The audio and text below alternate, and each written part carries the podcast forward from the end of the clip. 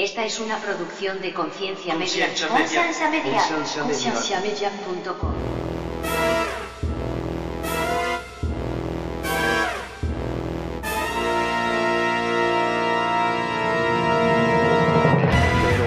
decir del libro de Enoch? No, que es básicamente una expansión de, de Génesis 6. Prácticamente todo lo que uno quiere saber que no se menciona en la Biblia de Génesis 6 pasa en el libro de Enoch. Él, ahí sí habla bien sobre los gigantes, habla sobre cómo los hijos de Dios, que, que en el libro de Enoch al menos sí se, sí se pone bastante evidente, en realidad se muestra muy evidente que sí son eh, ángeles caídos. Si la Biblia es un libro acerca de la relación de los humanos con Dios, ¿por qué la cerramos hace 1800 años? Bienvenidos al programa de Conciencia, un programa que tiene como meta crear conversación y promover la autoeducación en las personas, enfocándose en preguntas y temas que por años han sido ignorados y vetados, y trayendo opiniones educadas y respuestas modernas a ideas tradicionales y pasadas de tiempo.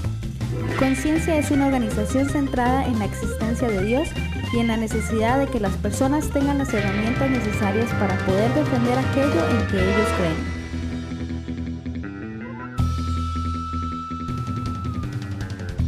Nuestra página web es www.concienciamedia.com.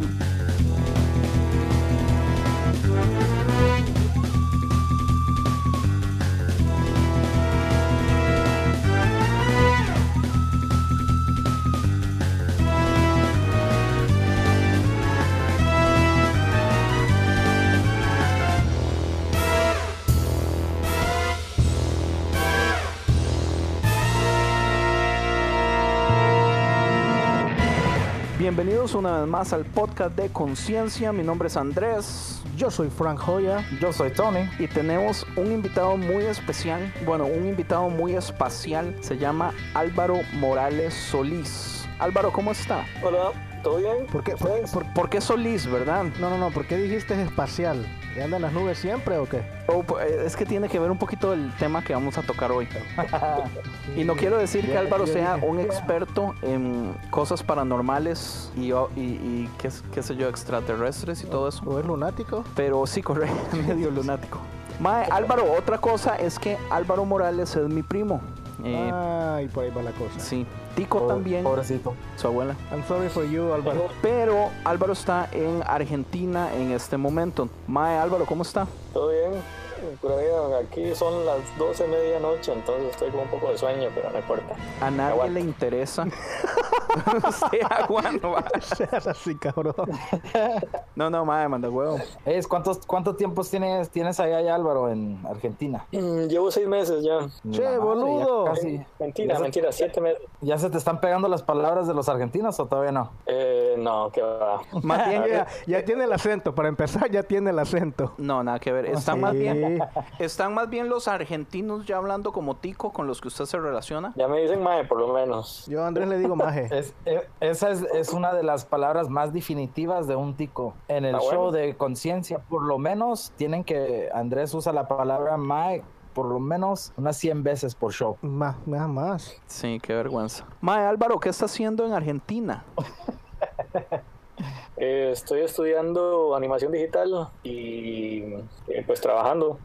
Animación digital, así como para hacer películas como Moana. Animación digital como para hacer películas como Moana, sí. Sin embargo, eh, la, la animación se divide en muchísimas ramas, muchísimas. En este momento la que yo estoy estudiando es efectos especiales. ¿Qué Eh, programas estás usando? Maya y uno que se llama Toon Boom Harmony, que es para 2D, Maya es para 3D Ah, y, Maya, ok. eh, y Blender, que también es para 3D. Órale, el de Maya sí lo he escuchado. Mae, qué, qué cool, Mae. Gracias por, por eh, aceptar la invitación. Yo desde hace tiempo quería que tuviéramos a mi primo porque, Mae, mi primo es uno de los maes más inteligentes que yo conozco. De hecho, mi primo es el que a mí relativamente me hizo fan de, de las novelas, de leer. Porque este maecillo era de los que a los 8 años, cuando todos andaban jugando en la calle, el mae estaba metido en el cuarto le- leyéndose una novela así de ciencia ficción o, o un thriller y varas así. Era, Y- era- era- era un nerd entonces.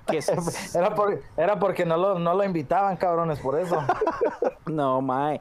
Y después el mae era, yo me acuerdo que el man era un fan así como, como de varas de ciencia, como de dinosaurios. El man se sabía el nombre de todos los hijuepuchas. Entonces era así como, hijuepucha, este man es, este man es un pipa. Entonces, algo que al man le gusta mucho es eh, leer y averiguarse de varas así como cosas paranormales y varas así. Entonces, y obviamente el man es cristiano. Entonces yo pienso que es un buen invitado para hablar de diferentes temas, entre ellos lo que son aliens, UFOs, eh, monstruos, fantasmas, que no sé si sabían, pero la Biblia habla de una cantidad grandísima de animales y monstruos y varas así, entonces es un buen tema. Interesante. No, pues más bien muchas gracias por, por la invitación, la verdad es que los vengo yendo desde hace un montón de tiempo y eh, las primeras veces pues por, por, pura insistencia de Marín, pero ya después...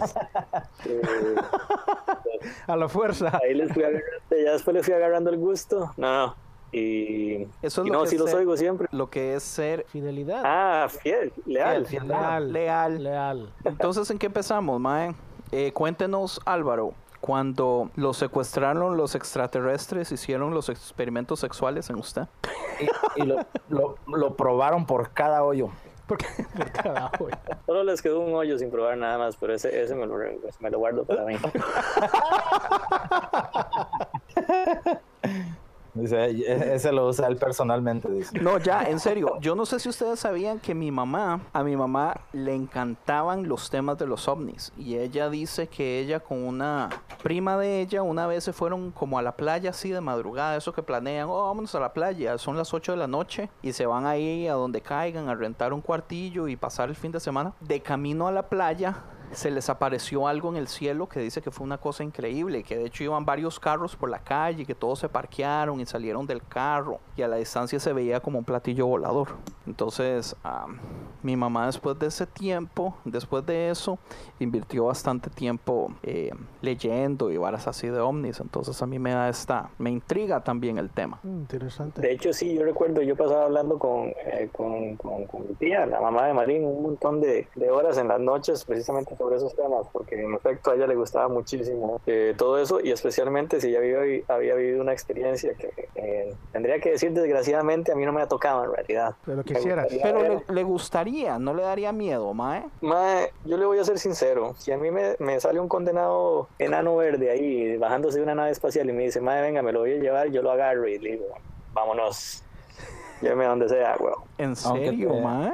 Aunque te, aunque te toquen el hoyo prohibido. No, no, no. Y hay que poner una cláusula ahí de... Vamos a firmar un contrato. que firmes un papel antes de subirte a la nave. Sí. Madre, vieras que a mí me daría mucho miedo, pero yo me acuerdo que yo en la casa, chiquitillo, veía los X-Files, aunque no debería. A mí me encanta ese show. Man, es, in- es fenomenal. Pero hay una escena específicamente donde Mulder se está acordando cuando los aliens vienen a robarse a la hermana y que se apagan todas las luces y que la, la luz afuera empieza a brillar y se ve la silueta de la puerta y se ven como piezas acercándose por abajo de la puerta. Mae, eh, esa escena vieras que a mí me afectó al punto de que, mae, yo a veces tenía sueños y todo eso. O sea, me, me dio mucho taco. Eh, diga algo a alguien, malparidos. Yo me estoy riendo nomás. Entonces te hacía, te hacía pipí en la cama, pues. Sí, pero eso ya era otro problema. Ah, bueno. No, yo quisiera, sí, yo, yo, yo, yo quisiera ver eso que, que se dice que se ve y todo eso, así como Álvaro dice, y quisiera que se me apareciera algo, ya sea un ovni o, o no sé, para, no sé, porque yo soy muy así escéptico con ese tema. Vea, Francisco, que- es tan, Francisco es tan fatal en eso que no ve The Walking Dead solamente porque dice que científicamente es imposible que algo así suceda. Entonces no va a perder su tiempo ni siquiera en ver arte al respecto. No tanto así, eh. muchas razones, men. O sea, me, me, me he visto muchas películas, pero no sé, se me hace, se me hizo, no sé, muy popular y que mucha gente lo estaba viendo, gente que no era para nada inteligente. O sea, gente recomendaba ese show que digo, es como que si Ronnie me lo hubiera recomendado, claro que no lo recomendó Ronnie, Oh, pero era gente a ese nivel y yo decía, Oh. y yo decía, "Nah, nada que ver. No me llamó la atención. Me eché la película esta de um, World War Z, estuvo buenísima sí. que es de ovnis. Me he leído libros de, Wait, ¿de de, ovnis? ovnis, de, de zombies.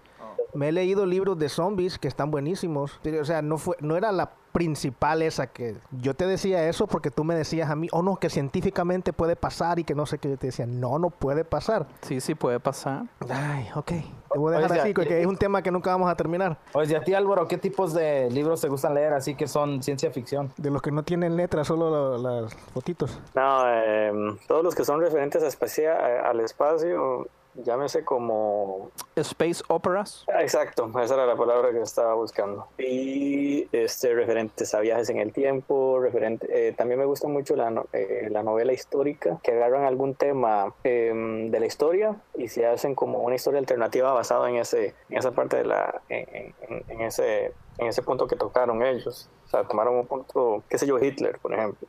La derrota de Hitler en la Segunda Guerra. Entonces de ahí sacan una historia alternativa. Eso me gusta mucho, me llama muchísimo la atención. Sin embargo, mis favoritas, si tuviera que decir algo, son las espaciales. Yo, yo ahí, ahí caigo.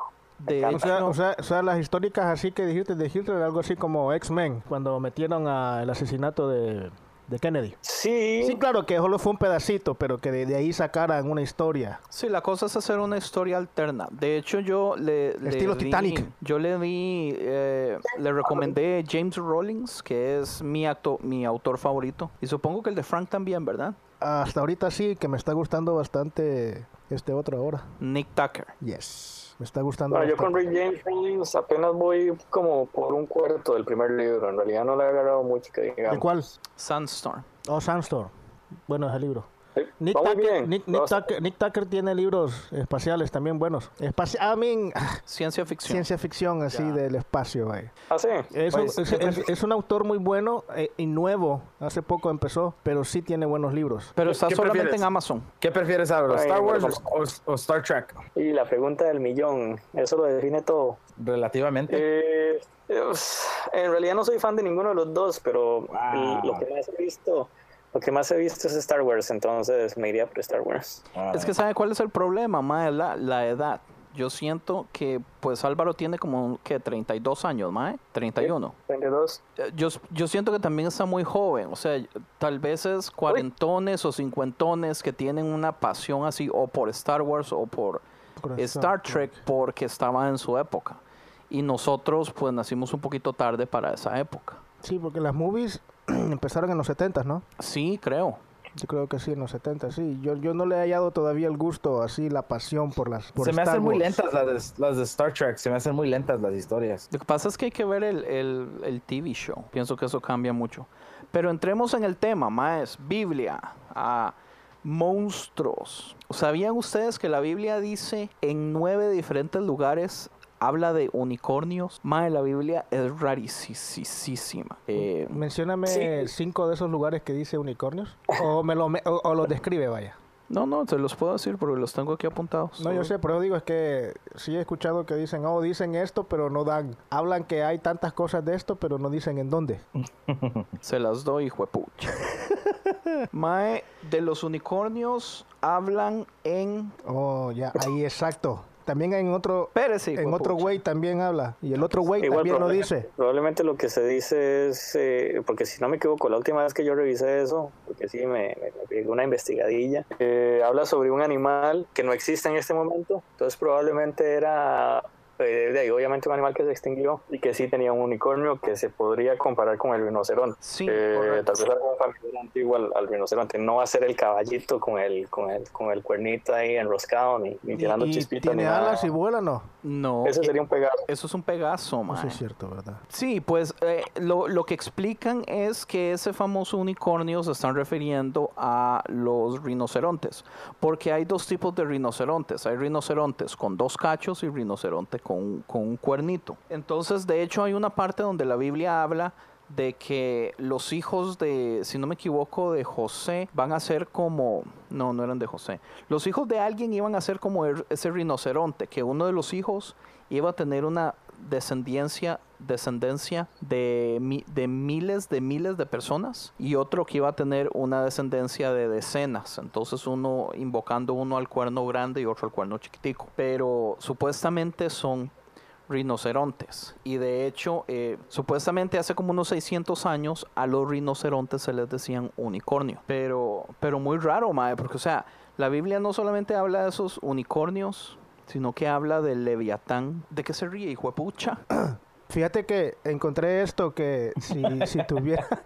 Si tuvieras, tuvieras la, la Reina Valera, pero de 1904, no la que se lee normalmente en las iglesias ahora, que es la Reina Valera de 1960. Ajá. La Reina Valera de 1904, hay un versículo muy famoso que se usa bastante, que está en números que dice, y Dios los ha sacado de Egipto y tienen fuerzas como de búfalo. Ajá. Esa palabra cambió porque en la, en la Valera del, del 904 sí decía unicornio. Sí, Dios lo sacó de Egipto y tienen fuerza como un unicornio. Ah, exacto.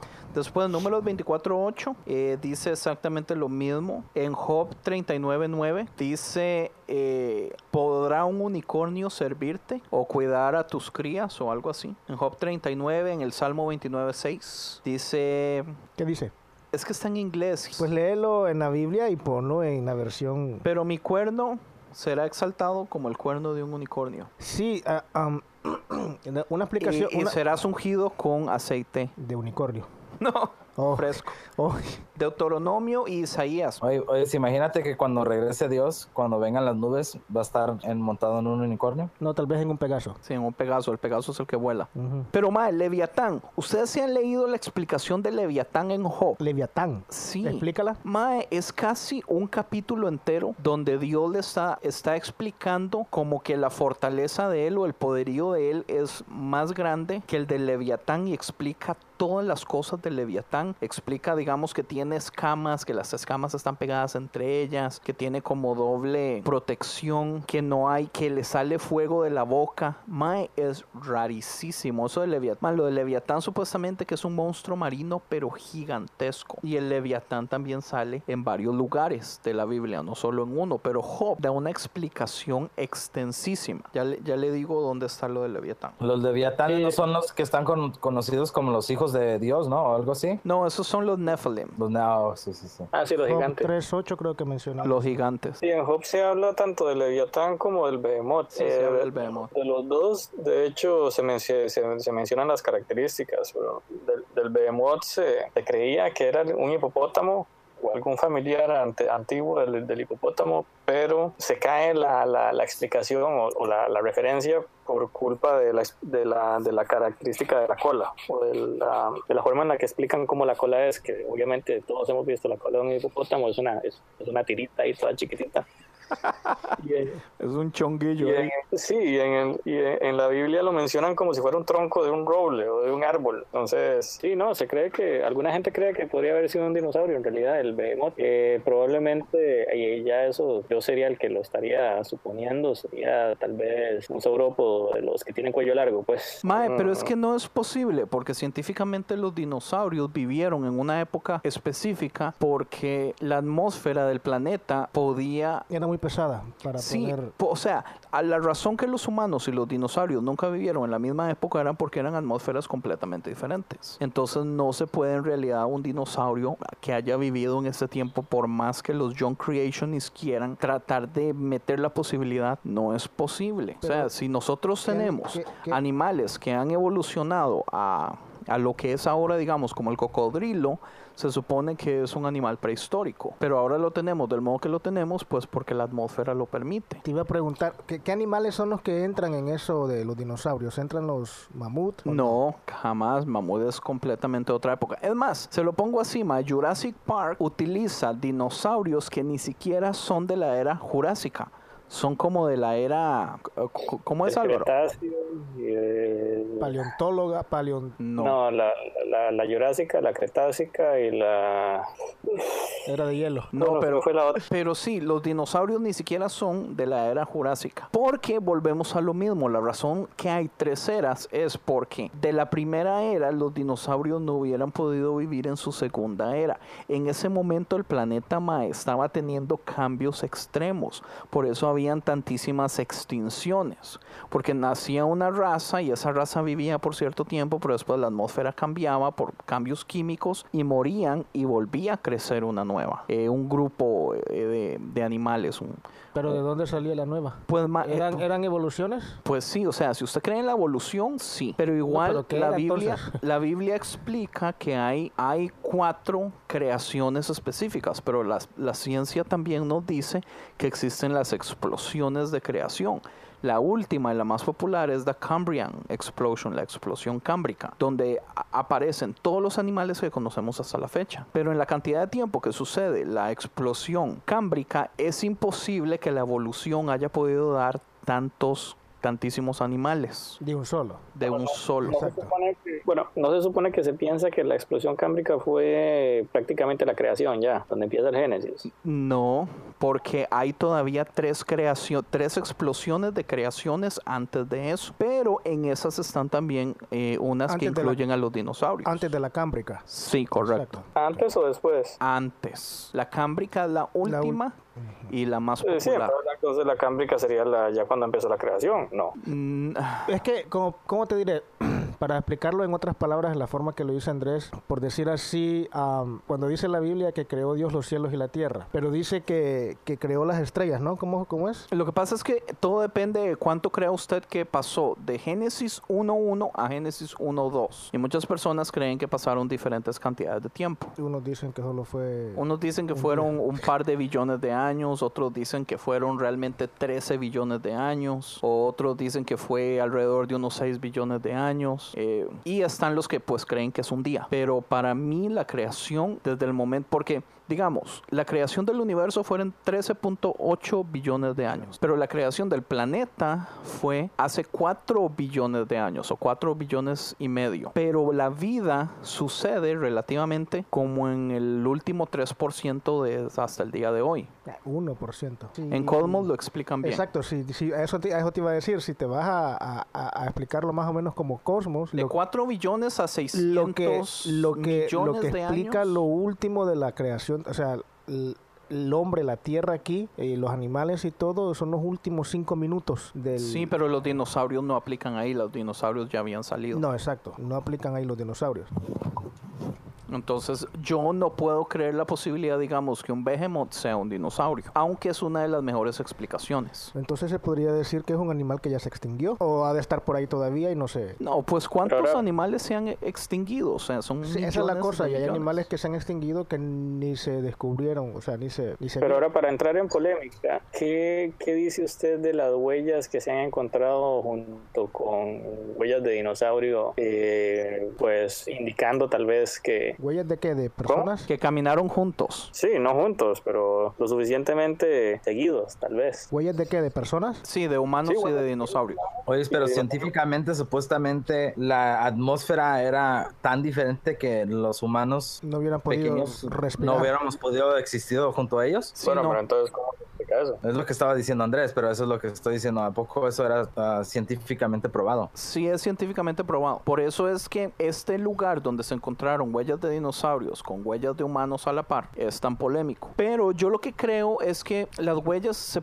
se, pueden haber hecho después y... Y otra cosa es, eh, yo no me acuerdo bien cómo son las huellas, pero las huellas son hechas como, como en molten rock, como en, en rocas que estaban calientes como de explosión de de Volcanes. volcanes o algo así, o cómo fue el asunto. No, era barro, era solo barro nada más. Y obviamente con el tiempo el barro se endureció y quedó, eh, pues quedó hecho roca. Y ya ahí es donde quedaron pegadas las huellas. Pero, pero, eh, no tiene que haber sido eh, de inmediato, podrían, podría- podrían haber sido varios años después o antes, pero lo suficientemente cerca como para que el barro siguiera siendo barro en ese momento. Sí, o sea que uno no puede decir que fueron millones de años. No, Mae, no sé. Buena pregunta, buena polémica. Yo pensaría que hay facilidad también de falsificar las huellas.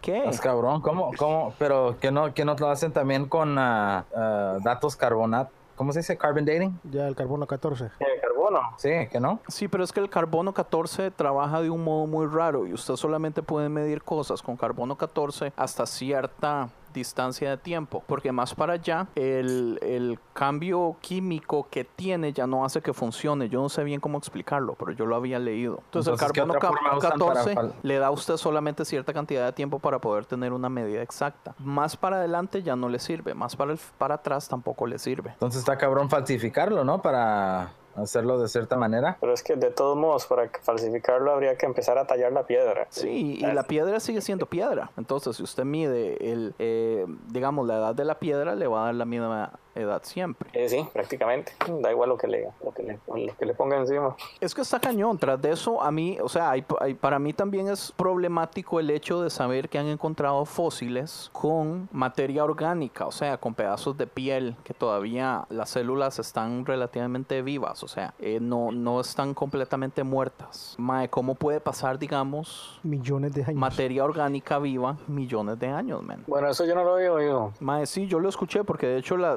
las, los descubrimientos fueron relativamente hace poco. Estamos hablando de hace unos 5, 6, 7 años. 2002. Ah, bueno, Porque la- Reasons to Believe estuvo hablando mucho de eso y hizo un programa especial solamente hablando de si era problemático para la visión de ellos de All Earth. Pero digamos, Ajá. ellos lo defendieron bien diciendo que, digamos, si, si el fósil está en, en, en un nivel perfecto, digamos, de clima, de temperatura, eh, si no va a tener absolutamente ningún modo de contaminación, porque en el momento que queda atrapado, digamos, en la tierra o en la arcilla o en el barro, en lo que haya quedado atrapado, o sea, si fue algo inmediato y no pasado de tiempo, pues hay posibilidades de que se mantenga. Pero aún así, o sea, no es común. Lo que pasa es que hay fósiles, digamos, que, que suceden, depende, el, el animal muere y se queda ahí. Y el viento pasa y los llena de tierra, pero después la quita, después la llena y después, con- después de mucho tiempo, pues tierra se acumula y ya lo sella. Pero hay otro tipo de fósiles que son como, digamos, una avalancha en una montaña atrapó un montón de dinosaurios. Eso fue inmediato. Entonces, todo lo que se pueda descomponer ya ahí adentro ya está completamente sellado. Entonces, esos son los que hay posibilidades de que eh, materia orgánica o piel o, o cosas así se mantenga. Pero igual es, es muy poco probable. Ahora. Andrés, explícame una cosita rapidito. ¿Cómo chingados nosotros sí podemos encontrar fósiles de dinosaurios hace miles de años, pero no podemos encontrar ningún pinche hueso completito del Bigfoot?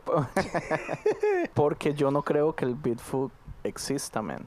Ah. ¿Usted qué piensa, Varo? Mae, yo creo que Sí existe, sí existe.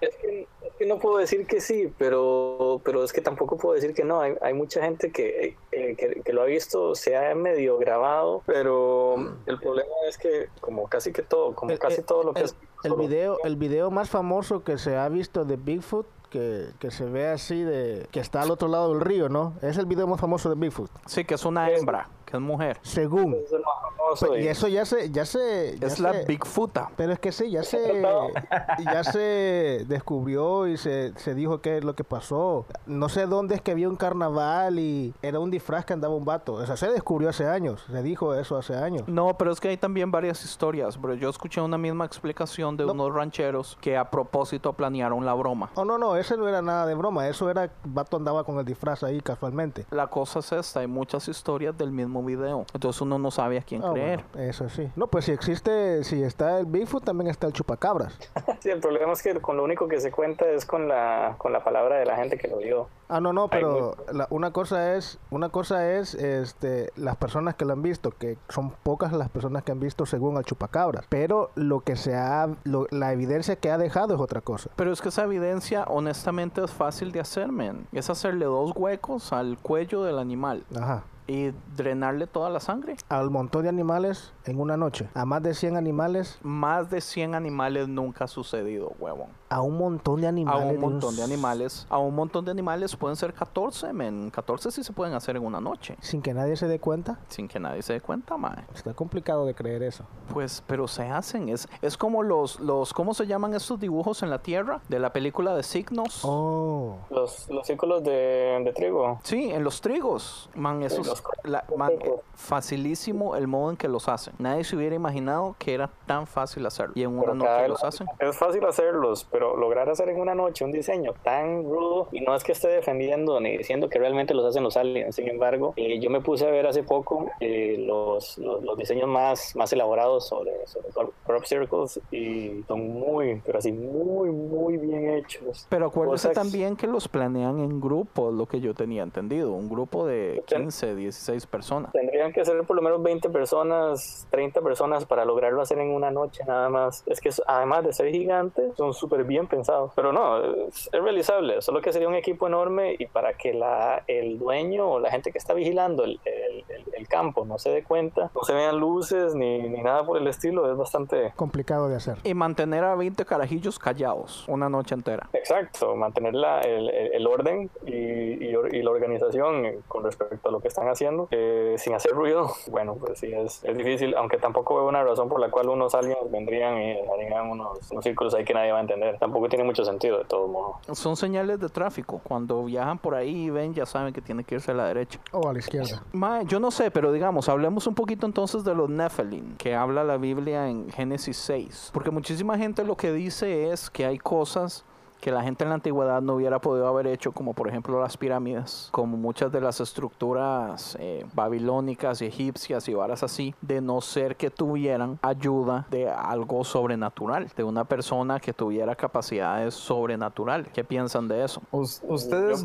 ¿Ustedes nunca han visto un video de un, un señor que hizo manera de poder mover unos tablones de piedra él solito con puro contrapeso? Sí, yo lo vi. Man, increíble. O sea, yo Sí, creo que yo, yo creo que hay maneras, pero pues, se nos hiciera imposible en antes, pero Pero es que, digamos, es fácil mover, eh, digamos, como las piedras de Stonehenge. Esas que están eh, dos piedras paradas una arriba y es como estructura circular. Esas piedras, digamos, el diseño no es tan complicado. Sí, las piedras son gigantescas. Entonces, ponerla de arriba es un dolor. Pero estamos hablando de pirámides, men. O sea, que los, los bloques eran grandísimos. eran gigantescos. Y está bien moverlos. Está- eran tallados a la perfección también. de un lado, digamos, de un estadio al otro lado, tal vez hay modos de, de hacerlo. Pero ¿cómo usted lo sube hacia arriba? o quién di- o quién dice que lo empezaron de abajo para arriba. Lo empezaron de arriba para abajo, De güey. arriba para abajo, huevón. ¿Tú ¿Quién no? ¿Quién sabe? No. No, está buena la idea, men. Para la próxima hay que construir un edificio de arriba para abajo. Eh, Yo nomás estoy dando cualquier cual- cualquier ángulo, güey. Uno nunca sabe. A mí, digamos, Ah, yo, yo- yo sí he leído y me No, sorprende. tal vez, tal vez antes lo que pasaba era que la, que la gravedad no era tan fuerte, entonces la- la- las piedras las podían levantar más rápido, las tiraban al aire. Pues en los tiempos de los dinosaurios se cree que la gravedad no era tan fuerte, por eso crecían tan grandes. ¿Pues qué? Mm. ¿Ya, ve- ya ves? ¿Ya ves, güey? Por eso no hay animales tan grandes en este momento porque la gravedad no les permitiría poder moverse. Digamos, el elefante es lo más grande y pesado que puede, pero digamos, En la tierra. un elefante tierra. adulto, o sea, es un problemón para tirarse al suelo y ponerse de pie. Al punto, digamos, que la- ¿cuáles son las, las vacas? Son las que duermen Paradas y los caballos. paradas porque les es más complicado estarse acostando. Los caballos también. Pero Entonces, yo, la yo gravedad creo afecta. que Ajá. entiendo que afecta no es tanto la gravedad, sino el consumo de oxígeno, lo que limita el tamaño del, del animal. También. Por eso es que los insectos eran tan grandes también en la... Uy, mae.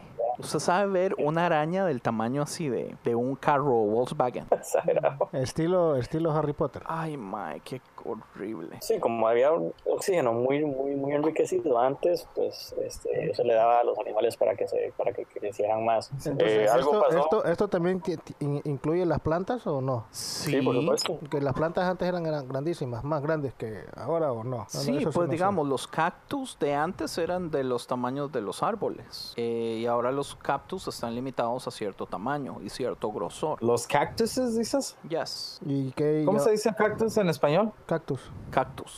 Ah, cabrón, igual. Sí. No es igual. En inglés es cactus y en español es cactus. Ajá, es cierto. Ahí está la diferencia. Oh, gran diferencia. Entonces, ¿qué- ¿qué onda con estos árboles gigantescos de secoya, men? Di, no sé, huevón. Esos árboles son gigantescos. Sí. dicen. Son conocidos por eso. Pero yo lo que les iba a decir era esto, que es muy interesante que entre todas las civilizaciones existían esta idea de combinar humanos con animal. Entonces iba- civilizaciones que nunca hubieran tenido contactos una con las otras, que digamos, eh, qué sé yo, los aztecas, con los chinos, Egipcios. con los egipcios, con varas así, siempre sus dioses eran una combinación de un animal o dos animales combinados o un humano con un animal, que es, ah, es interesante, o sea, porque todos van a concordar con algo así tan básico si estaban tan separados entre ellos. Es como preguntarse por qué las personas en la antigüedad tenían la tendencia por crear pirámides estando separadas. Ah, sí, correcto, Sí, porque... exacto, eso iba a decir Porque la mayoría tiene pirámide. Entonces, digamos, hay gente que dice, bueno, los Nephilim, si quieren echarle la culpa a los Nephilim, o lo, lo que otros dicen son los aliens, pues se, eh, se movilizaban de una a otra y daban la misma información. Pues relativamente ayudaban a las civilizaciones a avanzar, pero eran los mismos aliens contactando a todas. O en ese caso hay muchos cristianos que creen que son los Nephilim, los famosos hijos de Dios. Explica eso de los Nephilim. Pues ya habíamos hablado una vez, eh, la vez pasada, hablando de, de cómo en Génesis 6 eh, se habla de que los hijos de Dios ven a las hijas de los hombres y las ven guapas y se acuestan con ellas y tienen hijos. Y cuando Dios ve que se están apareando pues, o están teniendo hijos, el man se encabrona y manda el diluvio y mata a toda la humanidad, excepto a Noé y a su familia. Entonces hay gente que dice que son los, que son los hijos de Dios, o sea, no son humanos regulares. Eh, hay gente que dice que son ángeles. De hecho, Francisco ya había llegado a la opinión de que eran ángeles caídos. Yo Pero, pero después hablamos de que los ángeles no se pueden reproducirme. Sí, correcto. Y de que los ángeles no se dan en casamiento ni, ni nada. Sí, está bien complicado eso. Pero eh, bueno, yo, yo en realidad, bueno, no sé si alguno de ustedes se ha leído el libro, el, el libro de Enoch. No. Este libro pero siempre he querido. De hecho, yo quería hablar acerca también de las dimensiones. Eh, y el libro de Enoch es, tiene una parte muy hardcore donde explican cuando se lo llevan a los 10 cielos. Eh, que esa parte me gustaría que la habláramos también. Pero, ¿qué iba a decir del libro, del libro de Enoch? No, que es básicamente una expansión de, de Génesis 6. Prácticamente todo lo que uno quiere saber que no se menciona en la Biblia de Génesis 6 pasa en el libro de Enoch. Él, ahí sí habla bien sobre los gigantes, habla sobre cómo los hijos de Dios, que, que en el libro de Enoch al menos sí se, sí se pone bastante evidente, en realidad se muestra muy evidente que sí son eh, ángeles caídos. Eh, menciona cómo, cómo ellos llegan, le enseñan a la gente sobre agricultura, le enseñan sobre metalurgia, les enseñan sobre plantas medicinales, les enseñan incluso artes marciales, es todo la, la- el conocimiento que ven y traían esos ángeles. Bueno, pues eso, es, eso es lo que menciona el libro, ¿verdad? No es lo que yo digo. No Es eso todo el correcto. que- traían esos ángeles, se lo, da- se lo dan a la humanidad y, y eso dispara la- el avance tecnológico, por decirlo de alguna forma, eh, un montón gracias a, a todo lo que esos, esos seres, le- el conocimiento que traen. ¿Por, por, por, por qué razón ese libro de Enoch no, no lo incluyeron en, el, en lo que es la Porque está Biblia? fuera del canon. ¿Por qué? Ahí- bueno, no sé por qué en realidad, pero sí sé. Porque que es medio hay- hereje o no. Solamente la Biblia etíope trae, lo trae como canon oficial. Las demás Biblias no, no lo traen. De hecho, ni siquiera está dentro de la Biblia católica. O sea, que la católica tiene unos cuantos deuterocanónicos. Ese no viene ni siquiera dentro de la, de la católica. Pero es interesante porque la Biblia, y Francisco, tal vez usted sepa de eso también, la Biblia habla de un montón de libros que no aparecen en la Biblia. La Biblia específicamente dice, como en el libro este y este y este que dice esto. Y uno así, pero ¿dónde está ese libro? Ese libro desapareció. No se encontró. No, como que no se encontró si ya ellos lo tenían. No, no, no, o sea, no se encontró, las Sociedades Bíblicas Unidas no lo encontró, Yeah, porque hay varios libros que no se han encontrado, o sea, por ejemplo, está, ya ves que, bueno, te voy a decir, en el Nuevo Testamento Pablo escribe cartas, está entre las cartas está Primera de Corintios y está Segunda de Corintios, ¿no? Sí. Se cree y se, o sea, se cree que hay una tercera de Corintios. Esa nunca se ha encontrado. Ahora bien, si se encuentra, si se encontrara, la pusieran en la Biblia, no creo. No creo. ¿Por qué? Porque la gente es demasiado religiosa y, y es vacilón porque Álvaro adora, y yo adora, estábamos... adora a la Biblia tal y como está. Álvaro y yo estábamos hablando de esto la vez pasada, porque Álvaro me estaba dando una regañada Qué de bien. que es una huevonada de que yo a Chile presuma de que no me gusta leer la Biblia.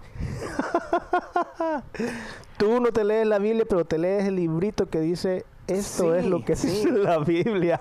Y Álvaro me dio una regañada, pero se hizo un muy buen debate. Pero yo lo que decía es esto, o sea, ¿por qué la Biblia hasta este punto está cerrada? Si hay cosas que en este momento a mí me pueden llenar un poquito más, digamos, ¿por qué en este momento no se puede pensar que autores pueden tener tanta iluminación que pueden aportar a la Biblia? Digamos, que tal persona como, haga... Autores como personas, personas normales, man, en aquel en el tiempo de Jesús la Biblia no estaba cerrada. No, la pues, Biblia por estaba eso- abierta. Cualquier eso- persona que propusiera o escribiera algo hardcore podía pertenecer al, a, digamos, al, al- a la versión final. Eso es lo que hacen ahorita los, los, los judíos. No, pero es que de todos modos la Biblia no existía en, esa, en la época de Jesús. Ellos no escribían eso para que el- los libros se juntaran en algún momento. Correcto. No era el correcto. pensamiento de ellos. Ellos lo que hacían era tener escritos. Entonces, ¿cuál ¿Cuál es la diferencia? De que yo me esté leyendo libros que son escritos de gente con muchísima sabiduría, que ha estudiado años, que tienen PhDs en divinidades, en historia, en teología, historia Decime hebrea. un libro que te has leído que alguien que tenga PhD en divinidades. Mae, P- Peter N. Señor. ¿Usted qué, ¿Qué cree libro- que Rob Bell es? ¿Usted qué cree que... Divinidades. Mae, divinidades, la mayoría de pastores estudian divinidades. No. PhD. Yo- yo- PhD. Yo, yo creo que la única gran diferencia entre lo que hace diferencia de, los escritores es que en el tiempo que los discípulos escribieron de Jesús, estaban ellos describiendo a Jesús divinamente. Ahora los doctores, eh, todos los que estás describiendo, tienen historia de todas las religiones que los, los han afectado, de las personas que los han ah, dirigido, o sea, hay, hay mucha más dirección, aparte de que los otros fueron dirigidos hacia la historia de Jesús por lo que Jesús estaba haciendo. Sí, está tal vez un poco como más lavado. El, Sí, el- exacto. Ahora, yo quiero que quede claro algo, aunque es muy divertido vacilar, que a mí no me gusta que no leo la Biblia, o sea, sí la leo No, de tú lo único... Le... Ya, exacto, eso te iba a decir. Lo único que lees son los textos que, si al caso los lees. Los textos que te mandan en el grupo y dicen, esta es mi lectura del día. Si al caso la lees. Man, manda huevo. Es que tenemos el grupo ese eh, y hay una, una amiga ahí que pone, hey, esta es mi lectura del día. Y pone unos dos, tres, Pero cinco- solamente pone los peores versículos. cinco versículos. Y yo creo que eso es lo único que tú lees de la Biblia. No, no, no, no. Pero es que también, o sea, en mi totalidad, o sea, cuántas veces. Yo la Biblia no me la he leído entera, pero yo he leído un pichazo también. Entonces, ¿cuál es el problema de, digamos, o sea, yo, s- o sea, es que yo sé también, yo no sé, yo no es que soy un súper ignorante al respecto. Ah, no, no, yo no he dicho eso. El que dijo eso fue tu primo. Tu primo. Tu familia. Tu Y- sangre. y Randy. Y Randy, que te conoce bien. Mae, Marín, eh, para, para volver a la pregunta que usted dice de, de, de por qué no se podría agregar algún libro reciente a, a la Biblia. Dele. Eh, se me ocurre, para empezar, que, que, bueno, ya la, la Biblia, para empezar, es- está en cierto modo cronológicamente ordenada. Entonces ya hay un principio y hay un Oh, oh, oh. final. El Nuevo No. Testamento es un desmadre porque escogieron los libros dependiendo del tamaño, a diferencia de el cronológico. Entonces, tal vez eso solo aplique en el Antiguo Testamento. Ni aún. Bueno, pero de todos modos, Ni igual aún, el- el- eh, ajá, ajá, se sí, cierra sí. con el Apocalipsis, ya un final de los tiempos y todo. ¿Y eh, qué cree usted más que se le podría agregar? ¿Qué cree usted que le falta? Es ya que- se está, ya tiene un cierre. Es que todo, todo le hace falta, ese es mi punto. Si está, lo, lo que pasa es que depende de cómo ve, para, depende de qué es la Biblia para usted. Si la Biblia para usted es un libro perfecto, inerrante, que no tiene que no Error. tiene error, que no le hace falta nada, entonces no ocupa nada.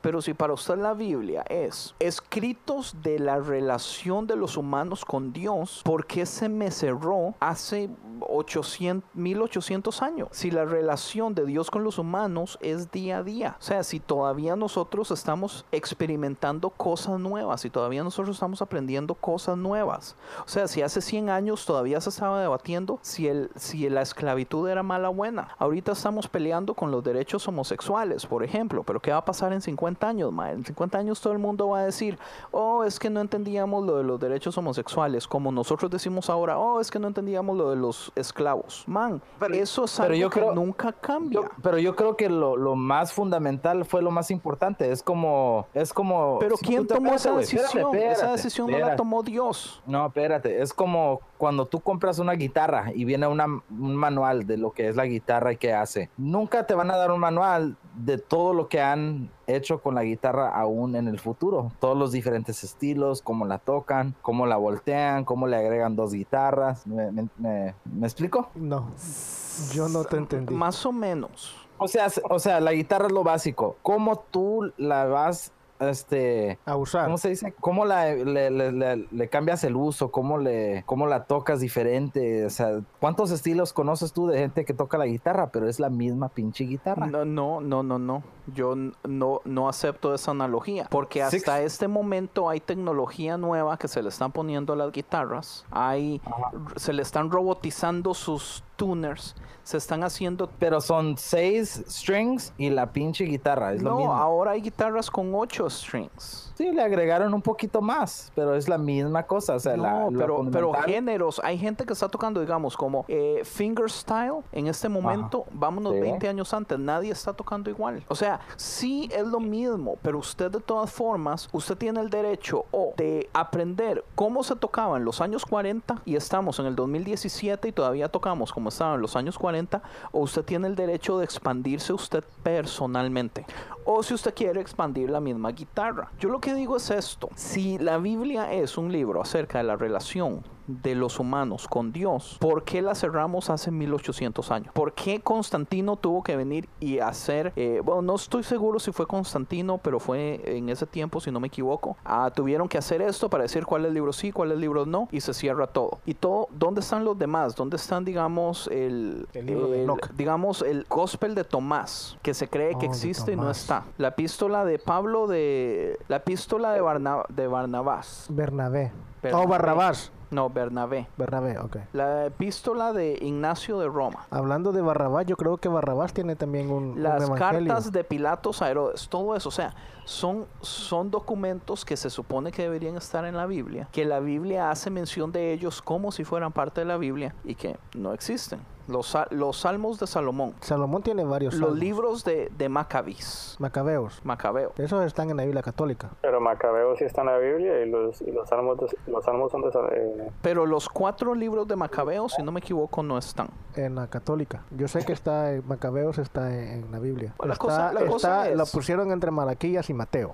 Si ellos en aquellos tiempos creían que ciertos libros eran parte y en ese momento no los encontramos, pero ellos tenían la libertad de adherir libros que digamos, espiritualmente ellos podían sentir que les estaban dando algo, porque se nos cerró esa oportunidad? Es que, es que yo creo que la explicación que te daría el pastor o cualquier pastor sería que la forma de elegir los libros que tenían en ese entonces disponibles para añadir o no añadir a la Biblia era de ver si hablaba de Dios, si hablaba del plan, si tenía si alguna no se contradecían. La Biblia se contradice en muchas partes ahorita, men. pero lo que querían ver era eso, que si Dios se mencionaba ahí, si Dios era, era glorificado, si, si Dios hacía algo con la humanidad, todo eso tenía que estar, tenía que haber ciertos puntos, entonces revisaban libro por libro, este sí, este no, este sí, este no, este sí, este no. Hay un solo libro en la Biblia que tenemos que no menciona a Dios, que, Esther. que no menciona a Dios, que lo Yo, pusieron yo por lo menos me sé las trivia.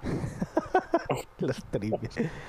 que lo pusieron porque se supone, o sea, dicen, ok, aquí no se menciona a Dios, pero se ve a Dios trabajando. Entonces eso es lo que hicieron para decir, ok, este libro sí y este libro no. Yo, mi, mi punto es esto. Si usted va a cualquier universidad a estudiar Biblia, yo no sé cuánto tiempo invertirán en Biblia, pero lo que sí le puedo asegurar es que no va a ser el 100%. Usted tiene que comerse centenares de libros de otros tipos, de pensadores, de Agustín, de Calvin, de...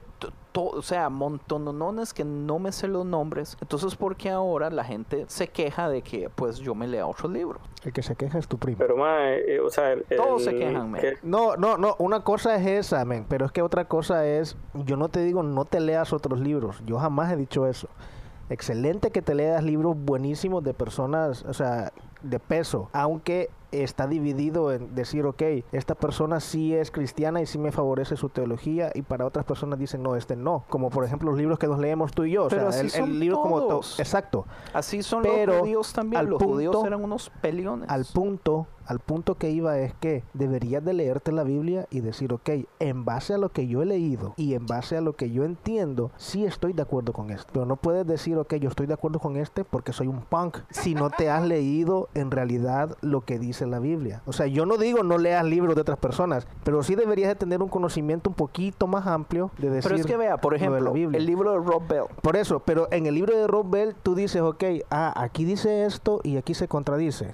Ok, estas dos partes las leí, pero no leíste antes ni leíste después de lo que dice la Biblia. Él te da la explicación. Usted ni sabe lo que yo iba a decir. No, no, no, yo, te- yo no sé lo que ibas a decir, pero lo que te, te quiere, lo que te quería decir era esto. Eh, por ejemplo, en el libro de Rob Bell te menciona ciertas, ah, ciertas partes de la Biblia y so- solo te enfocas en eso. No, yo lo que iba a decir es que en el libro de Rob Bell ¿En explica, en el último, What is the Bible, explica partes de la Biblia que si usted solo se lee la Biblia no va a entender la importancia de. Hasta que él le explica a usted el sistema sociopolítico del pueblo de Israel en ese tiempo, de la gente que vivía en el tiempo de Jesús en ese tiempo, de las cosas que sucedían, de los problemas políticos, de los problemas eh, de todo, hasta que usted tiene una idea de ciertas cosas, usted puede ver y decir como, wow, esto es increíble. Como por ejemplo, el ejemplo de cuando Jesús, de, de- de- de lo de la mujer que se la traen en las festividades porque había sido adúltera y la encontraron con los adúlteros. Se la encontraron con el vato ahí, ahí en, Con el, sí, en el acto. Ajá, se ve que están ¿Cómo haciendo esos Rob millones ahí. Explica que palabra por palabra lo que dijo Jesús era un acto de rebeldía y le estaba tirando a las creencias de ese tiempo, no solamente religiosas, sino a, a- al sistema romano que se creía en ese momento y cómo ellos, digamos, tenían esa idolatría por el César y ahora así. O sea, man, yo solamente leyendo la Biblia, yo eso yo nunca lo voy a ver. Exacto, yo te entiendo eso, pero yo no te estoy diciendo nada de eso. La cuestión es esa, que sí deberías tener un conocimiento un poquito más amplio. O sea, esa es mi crítica, o sea, Esa es la crítica de todos, yo sé, yo yo, entiendo. yo digo, ok, me voy a leer este libro, pero sí quisiera saber de qué está hablando, no andar perdido. Pero es que porque estos libros usualmente explican también de lo que no están siempre. hablando. Pero lo último, no sé si llegaste al final del libro. Obvio, yo me lo terminé. Ok, ¿qué es lo último que dice él? ¿Qué es lo último que escribe él? No te acuerdas. Ok, te lo voy a repetir. ¿Qué es lo que dice? Ok, dice, para las personas que dicen, ok, pueden decir, ok, pero se te olvidó esto con esto que no me cuadra, o se te olvidó tal parte con tal parte. Ya son las Oh, palabras que usa. ya me acuerdo. No voy a meter, no puedo meter todo esto, porque si no este libro se llamaría la Biblia. Correcto, sí, ya me acuerdo. ¿Qué quiere decir con eso? Léete la Biblia, man. No seas un gran huevón. O sea, léete libro por libro. Léete un libro de un lado y léete Génesis. Se- sería buena idea. No digo, o sea, porque sí, yo, ya bastantes te están diciendo, loco. Oye, y ya valió madre el tema de los ovnis y todo eso, ¿verdad? Shit. no, estamos en el tema. Estamos en el tema. Álvaro, esto pasa siempre, así que no se preocupe. No, si, si lo escucha, él ya Andrés, Andrés se encabrona de un tema y se va totalmente por otro lado. Su abuela. Sí, pues sí, los he escuchado ya. Ya, Sí, ya- ya eso me lo sé. Mae, ok. Entonces, pasemos de los ovnis. ¿Y qué dijimos de los ovnis? No dijimos nada. Ok, no hemos dicho nada de los ovnis. Yo quiero decir dos cosas de los ovnis. Uno es que yo antes tenía esta idea bien metida dentro de mí que los ovnis eran seres espirituales, como demonios, que digamos los demonios conforme pasaban el tiempo utilizaban las leyendas para asustar a la gente. Digamos, si las leyendas en los años 1600 era, qué sé yo, las sirenas, entonces ellos tenían apariciones como sirenas para asustar a las personas. Es muy común, se han hecho estudios y las personas que han tenido contactos con ovnis usualmente son personas que les gusta indagar en cosas de ocultismo. Entonces como que están abriendo la puerta. Ahora, pues no sé qué, qué pensar. Sí, yo estaba en eso mismo también, men. Yo, yo siempre pensé eso. Eso es lo que yo decía. Es más, el tema de los ovnis lo hemos grabado como por cuántas veces? ¿Cuatro veces? No, dos apenas. Esta sería la tercera. Mm, Dos grabé yo, men. Y una vez ya la habían grabado. Oh, sí es cierto. O sea, esta sería La la, última vez, la última vez que yo me acuerdo que estabas hablando de los ovnis, Andrés, me acuerdo que el tema era de que la distancia para llegar a un solar, un sistema solar al que sigue es una distancia tan extrema Sí. que casi elimina la posibilidad. Pues serían miles de miles de años. Estamos hablando de que serían como 500, 600, 700 años para poder llegar a la estrella más cercana que tenemos con la tecnología más moderna. Volando a la velocidad de la luz, ¿verdad? ¿Dijiste? No, no, no, no. Con la tecnología Es que, nosotros tenemos. no podríamos nunca volar a la velocidad de la luz, es imposible. Nosotros podríamos intentar tal vez hacer un 5, 6, 10% de la velocidad de la luz, pero es, de todas formas, es es súper problemático, man, porque la velocidad hace que los impactos, no sé si usted sabe que hay una ley de la física que dice, ¿cómo se llama esa ley, mae? ¿Usted se acuerda, Álvaro? De que los impactos no se duplican al, al doble, sino que se duplican al cuadrado. Digamos, No, si yo, no. si yo voy a 20 millas por hora eh, y me choco con un pajarito tengo cierta cantidad de impacto. Pero si duplico de 20 a 40 y choco con ese pajarito, aunque estoy duplicando la velocidad, el impacto con el pájaro no es el doble, sino es el cuadrado. Al cuadrado. Entonces es súper problemático, porque ¿cómo hace usted para proteger una nave espacial? Porque el espacio, el espacio no está vacío, o sea, está lleno de partículas, de polvo, de piedras, de montones de cosas. Force field. Pero ¿cómo? Yo no Es sé que la, no, que la no- inventen. no lo puede, no lo puede comparar porque al rato ya la civilización, sea cual sea que nos venga a visitar, estaría ya obviamente preparada para esas cosas. Usted lo está viendo desde un punto de vista que usted no, no, no logra entender, pero para ellos podría ser algo How dare you? Sí lo entiendo. Lo que yo entiendo es esto.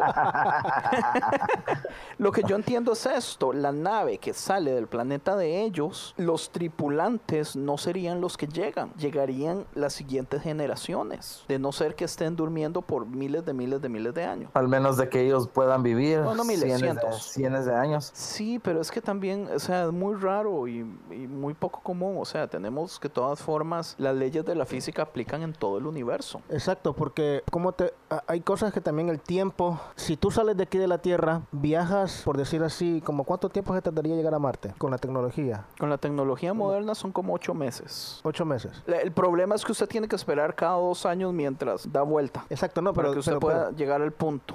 Pero digamos son ocho meses. Para nosotros serían ocho meses, o para la gente que va en la nave. La No. cuestión es que el tiempo cambia. Eso, eso solamente aplica a distancias largas y si usted logra subir mucho su velocidad. Entre más rápido va una nave, más despacio corre el tiempo dentro de esa nave. Entonces, por eso es que existe, digamos, el experimento de los gemelos. Que si un gemelo se queda en la Tierra, pero el otro viaja al final del universo y se devuelve, cuando llega, ya los dos gemelos ya no tienen la misma edad. El, el- el de la Tierra sería más viejito. Sí, Pero eso... tiempo se dilata. Eso solamente Pero bueno. aplica si uno logra subir a velocidades altísimas, a por cientos así, por cientos enteros de la velocidad de la luz. Pero digamos, Pues sí, nosotros no podemos, o sea, estamos todavía, la tecnología es imposible pensar en que podamos llegar a un 1% de la velocidad de la luz, que la velocidad de la luz es exageradamente grande. ¿Cuánto es la velocidad de la luz? Si no me equivoco, son como 180 mil millas por segundo. 80 mil millas por segundo. 180 mil, o por ahí, 170 y algo. ¿Usted se acuerda, Varo? No 180 chingue, no es tan rápido. 108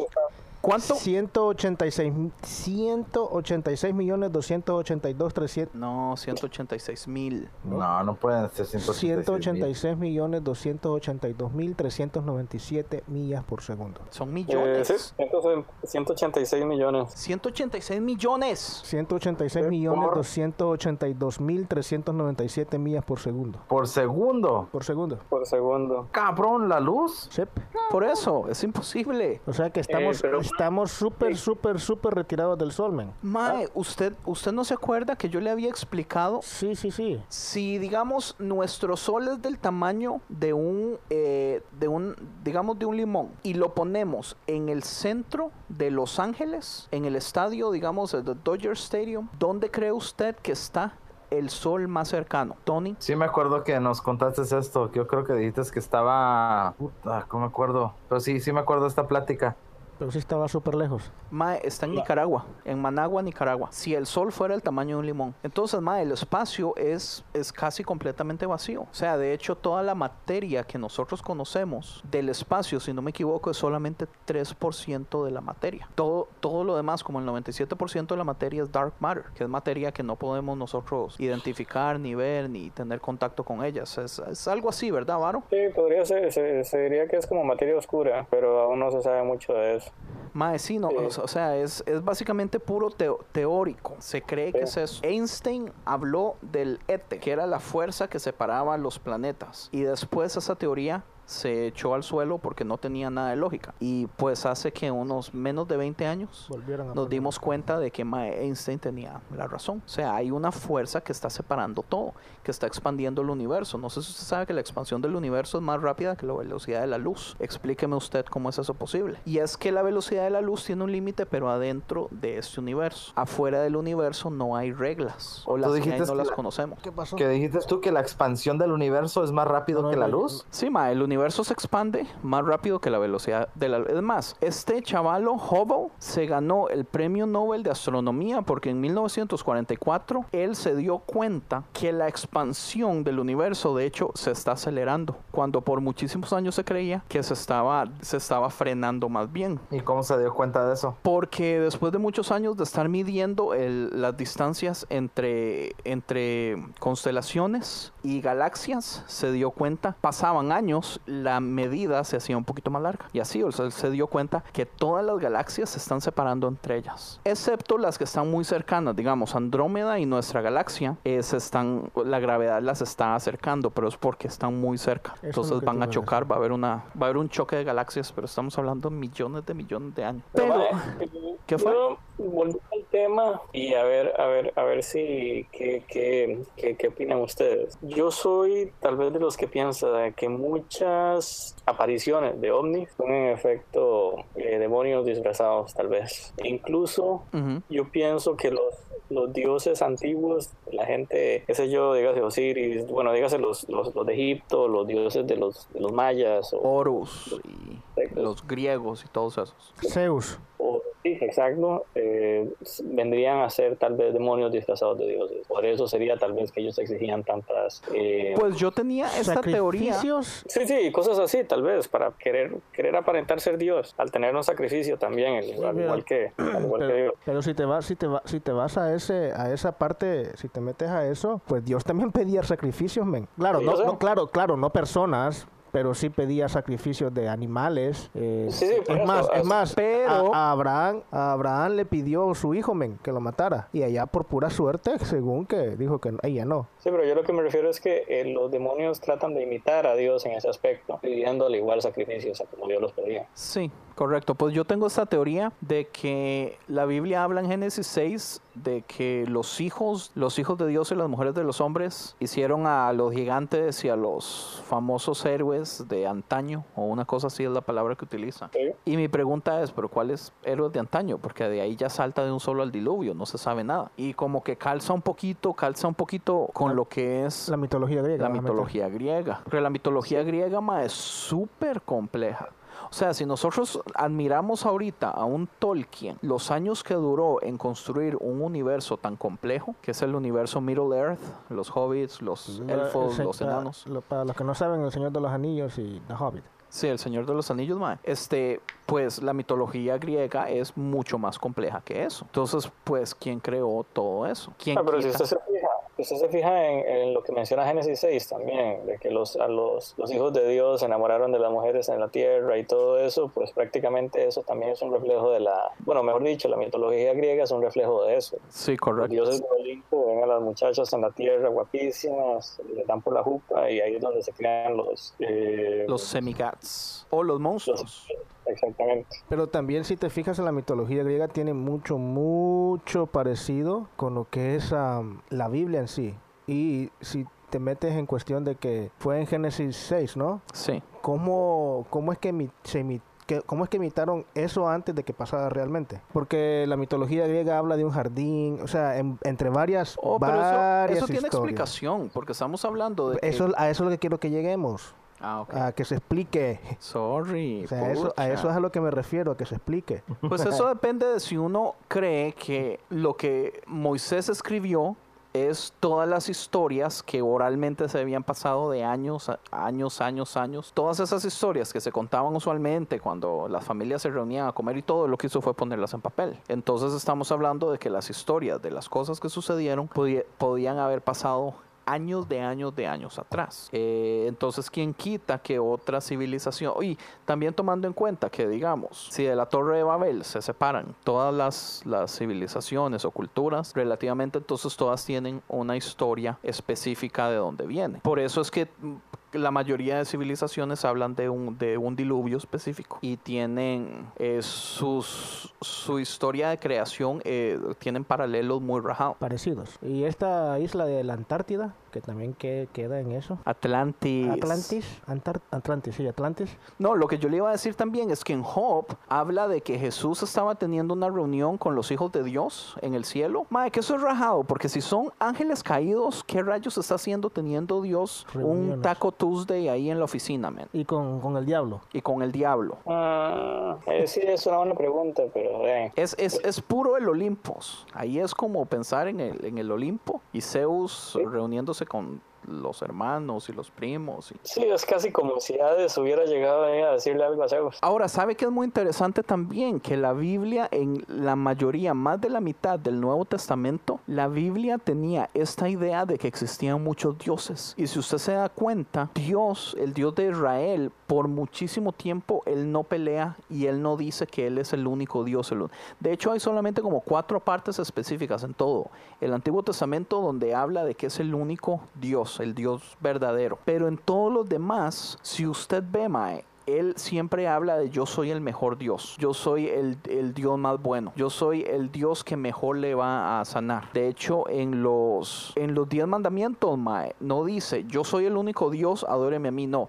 Es adorarás a Dios, al Señor tu Dios entre todos los otros dioses o algo así es como lo dice. Y después...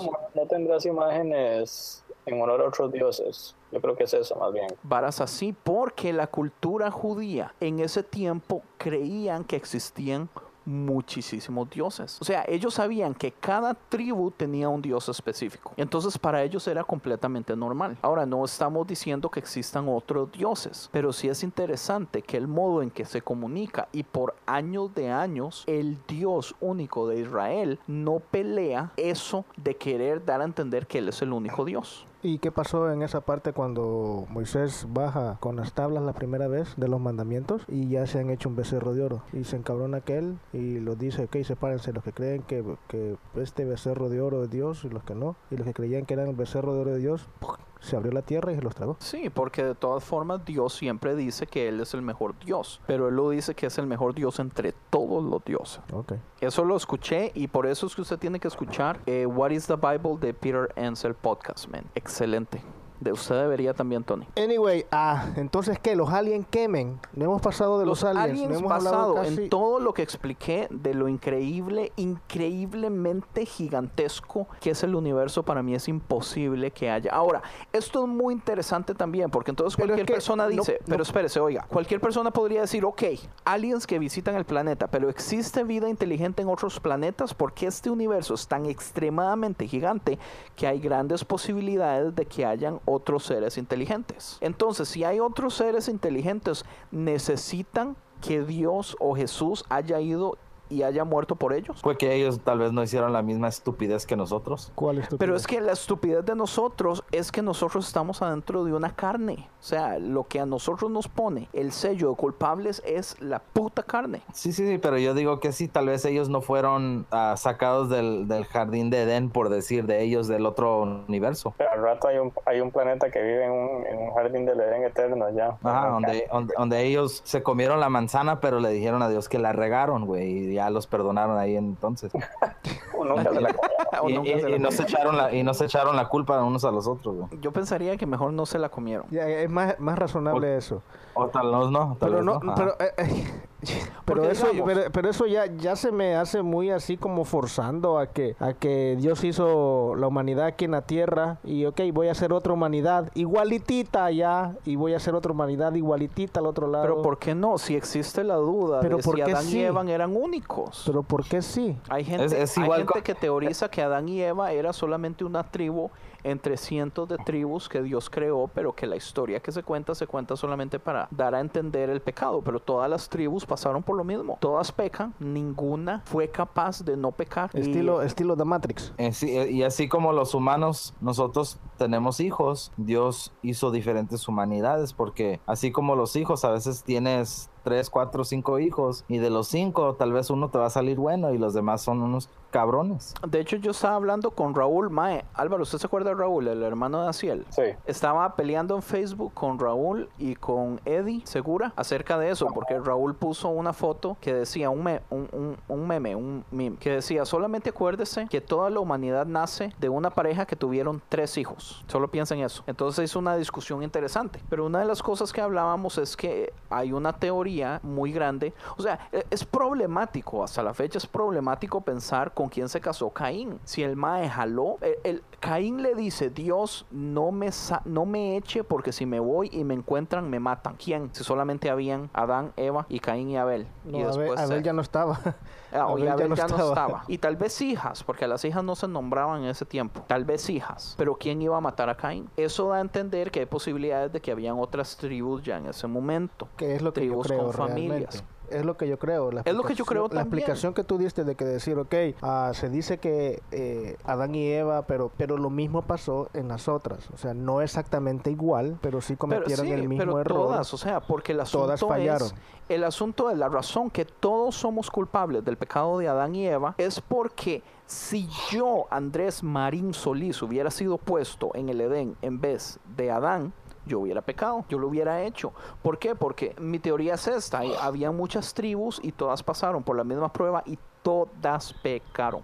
Todas fallaron. Entonces, ¿por qué no Dios va a hacer otros universos? Perdón, no Universos otras galaxias con otros planetas.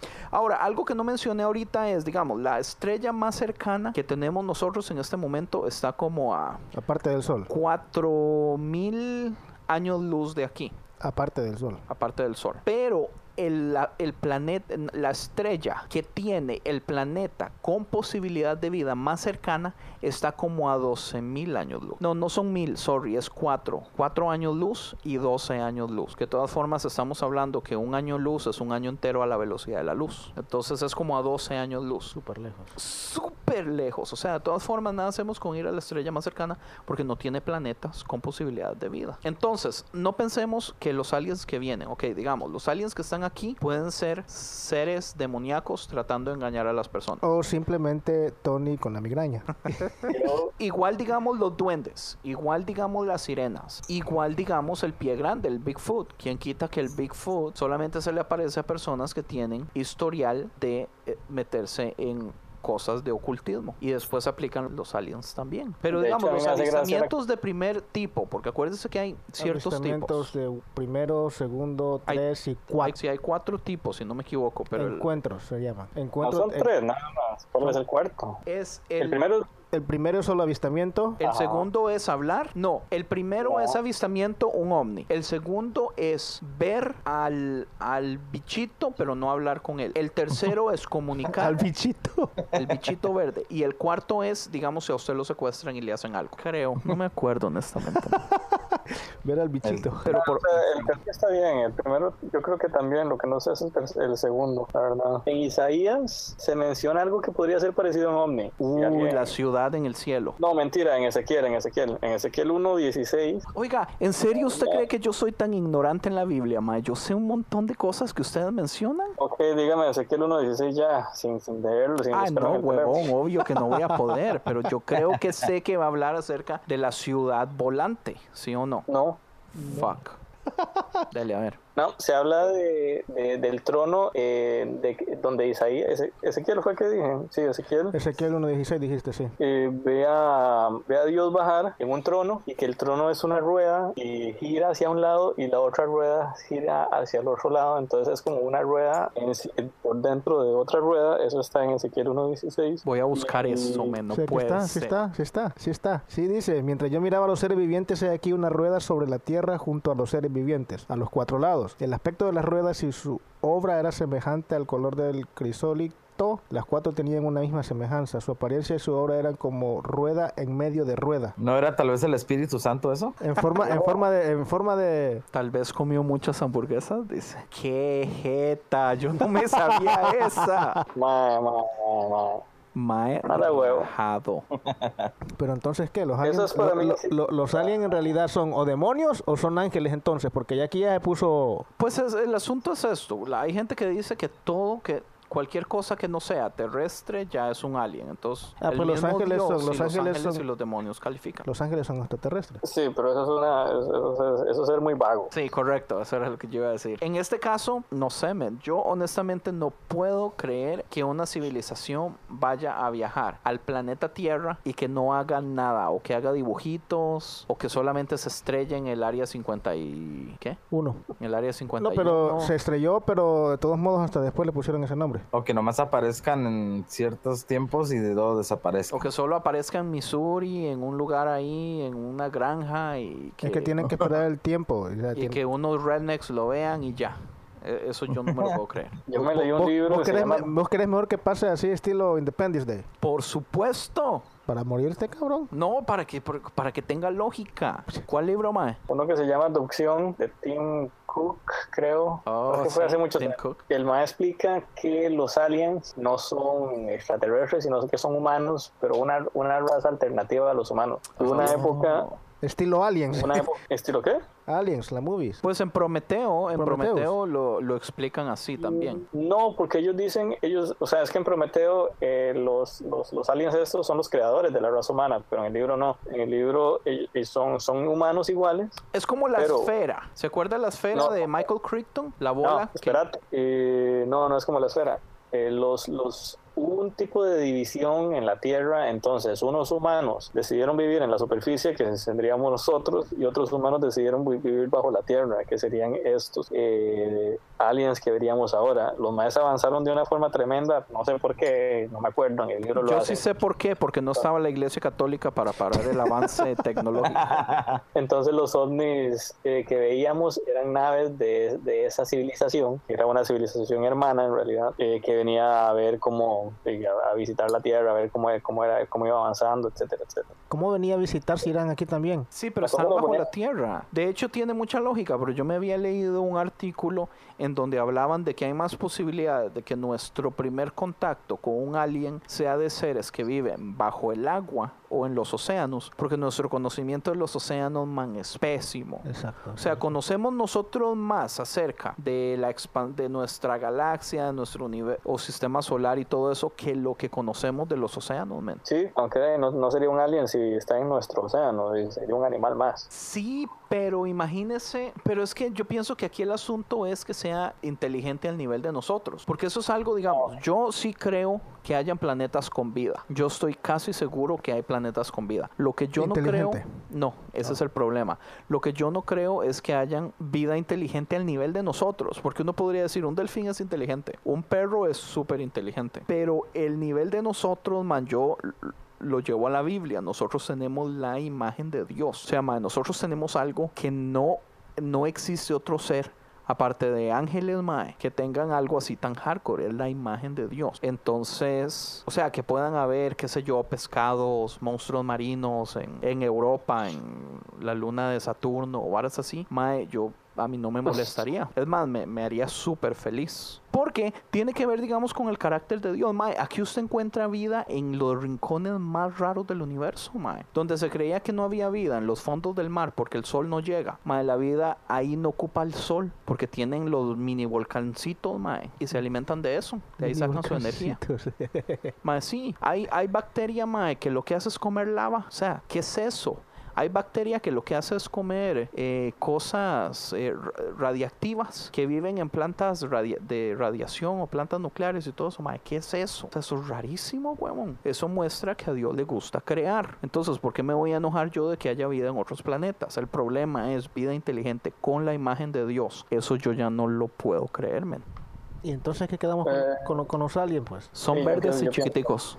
Y cabezones. ¿Qué qué? Eh, no, yo pienso parecido en realidad. Sería muy egocéntrico, de hecho, pensar que solo porque nosotros no conocemos que la existencia de un animal ya eh, no existe. Es como, como que si yo cerrara los ojos y ya el mundo deja de existir solo porque no lo veo. Eh, lo mismo lo mismo pasaría con eh, lo mismo pasa con los con, con la con la con un montón de, de especies que existen en este momento. No las conocemos, no sabemos ni siquiera que existen y ahí es donde entra tal vez la criptozoología ya ya hablando al extremo y no solo por eso dejarían de existir. Lo mismo pasaría en, en- otros planetas. El hecho de que nosotros no sepamos que tienen vida no, no, no quiere decir que no la tengan. Ah, pues estamos en lo mismo entonces, que solo porque nosotros no creemos que existen los aliens realmente, no quiere decir que dejan de existir. Sí, pero el punto es la imagen de Dios, guau. Ahora, eh, hablando de animales. Ahí te eh, hablan, y, y- Andrés. Tony, y viendo ¿Qué pasó? Ahí te hablan. Está tan distraído aquel. Ahí, huevón, ponga atención. ahí te hablan. Sí, no, hasta ahora, hasta ahora me, me llegó el chiste, es que yo sí estoy medio dormido, pero no, están estos, los, los cuatro seres vivientes. Si ustedes ven una descripción, si ustedes ven una descripción detallada, porque la hay en la Biblia, sobre los cuatro seres vivientes, son, son monstruos, Sí, son bichos bien medio, feos. son medio raros, man. Pues como los querubines, weón. Los querubines son una cosa horrible también. Se supone que son ángeles. ¿Ah, sí? Bueno, no sé, yo solo sé que tienen seis alas y hasta ahí llegué, no, no... Tienen eh, cuatro, me- me- cuatro caras. Es como... Esos no son los seres vivientes. Esos son los seres vivientes. Sí, pero hay uno que tiene puros ojos por todo lado. Frank, usted me está, usted me está confundiendo entonces desde hace un montón. Es que los seres vivientes son los que tienen. Los seres vivientes son los que está mencionando él, creo, si no me equivoco, son los de Ezequiel, ¿no? No, Isaías. Sí, Ezequiel. Ezequiel, Ezequiel. Ezequiel, Isaías no los menciona así. Fue pucha, ok. Que tiene Ezequiel. una cara de un. ¿De un qué? De un león, perro, de una vaca. de un tigre, Pues está ya. de, Bueno, un, yo no, de un burro. No me lo recuerdo en realidad, pero sí son bien feos los combinados. Sí, tienen Ah, cuatro caras. Esos son los seres vivientes. Ah, bueno, que los cuatro seres vivientes son en Apocalipsis, no son en Ezequiel. No, pero es que hay, eso es lo que yo digo. Isaías es el que habla de unos monstruos. De los cuatro seres vivientes también, no es Ezequiel.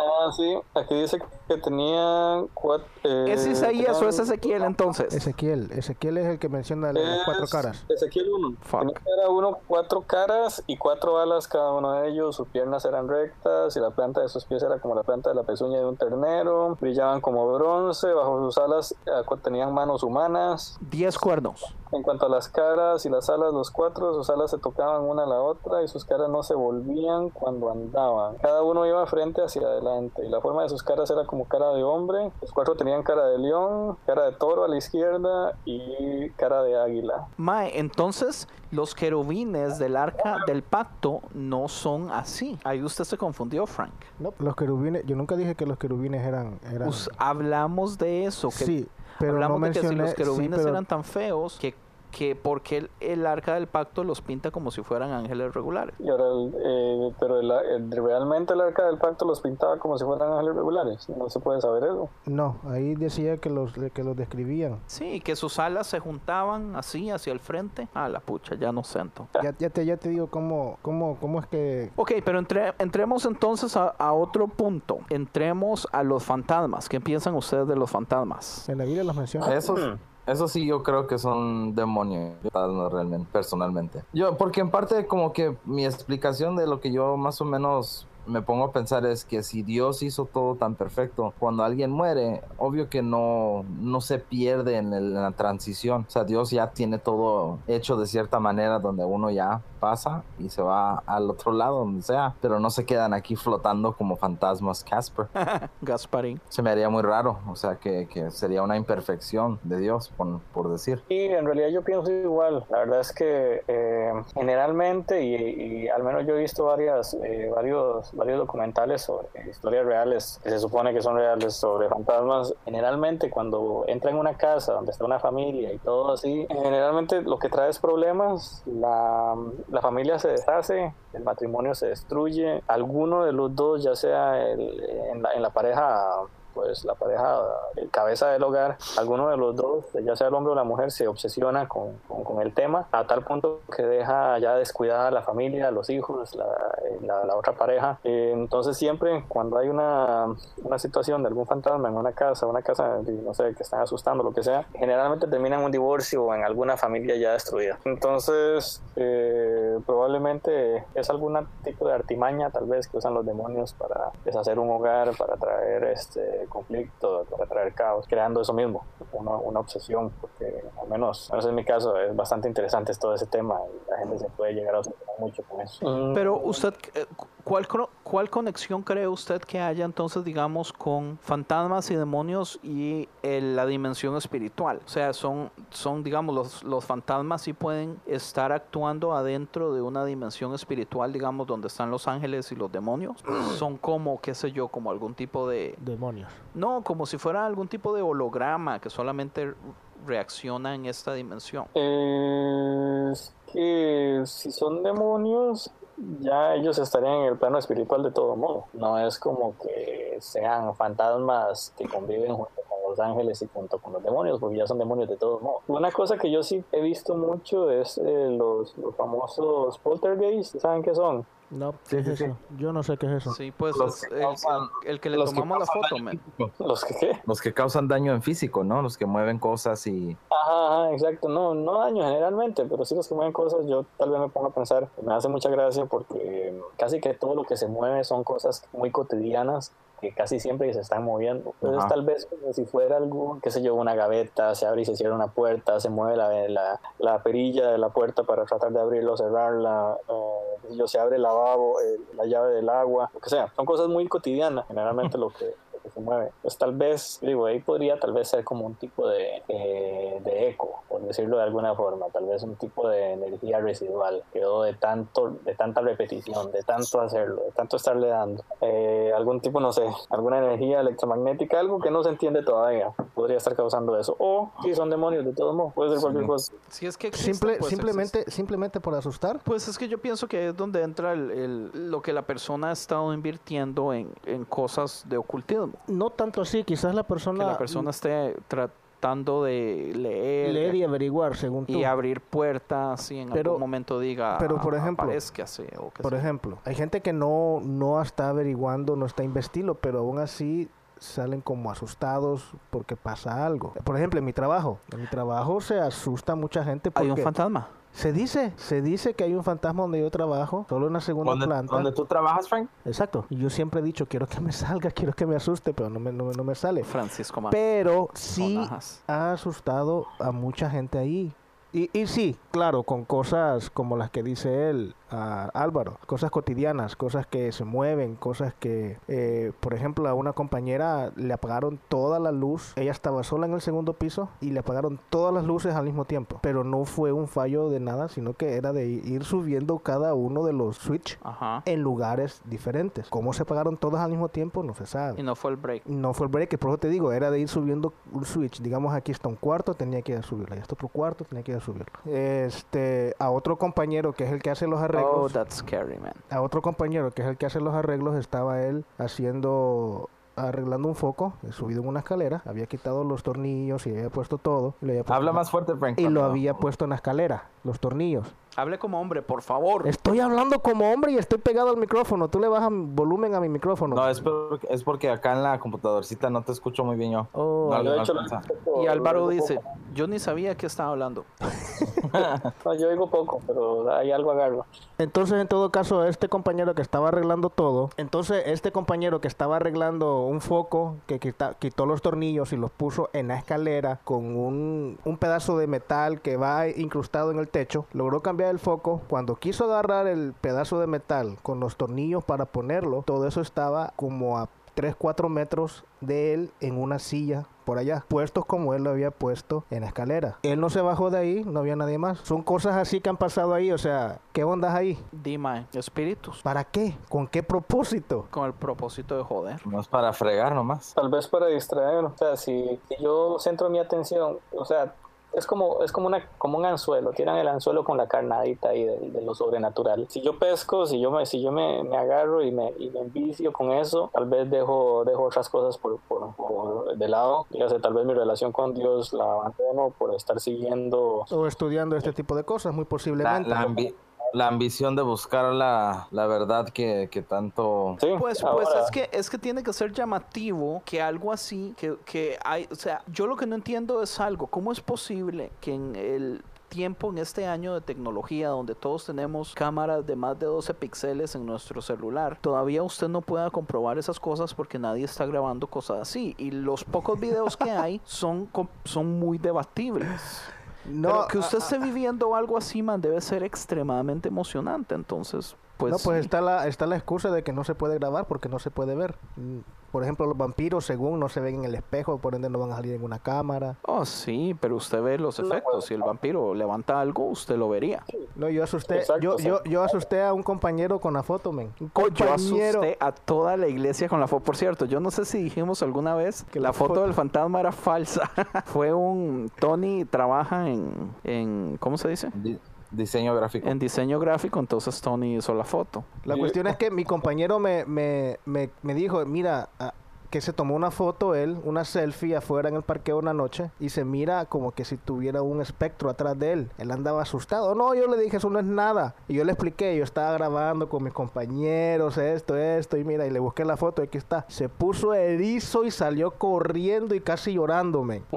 Man, yo asusté a un montón de gente de la iglesia con esa foto. Oye, pero tú le dijiste esto a tu compañero Frank y se asustó. Sí, le enseñé ¿Con la la, foto foto. que yo- Sí, ¿Con la foto que yo hice? sí. No chingues, pero por Ay, pero ustedes sabían que en la Biblia se habla de, de un fantasma. Sí, hay una parte en la que, bueno, menciona ¿De varias. cuál? eh, Cuando Jesús va caminando, ¿El qué? Cuando Jesús va caminando en el No, agua. y Cuando Jesús, todo el mundo No. cree que es un fantasma, lo cual Sí, da a entender que los fantasmas ya estaban ahí en, en su cultura. No, en primera de Samuel 28, 7, se, el rey Saúl pide a la divina, o sea, necesita consejo, entonces el mae, y ya Samuel se murió, el mae le pide a una, a una divina que le traiga el espíritu de Samuel otra vez para, para pedirle consejo, y lo trae, de hecho. Sí, y de hecho Saúl habla con Samuel y, y- Sí, lo interesante es que él le dice, eh, cuando, cuando lo traen ya, cuando, cuando Samuel llega, el espíritu pues, él le dice, ¿por qué me has traído, eh, por qué me has hecho subir? Y si le está diciendo que lo hizo subir, quiere decir que estaba de ahí abajo, en vez de haberle dicho, ¿por qué me hiciste bajar? Entonces eso siempre me causó mucha curiosidad en que, que mencionara eso. porque- entonces ¿dónde estaba? Eh, estaba abajo. Si,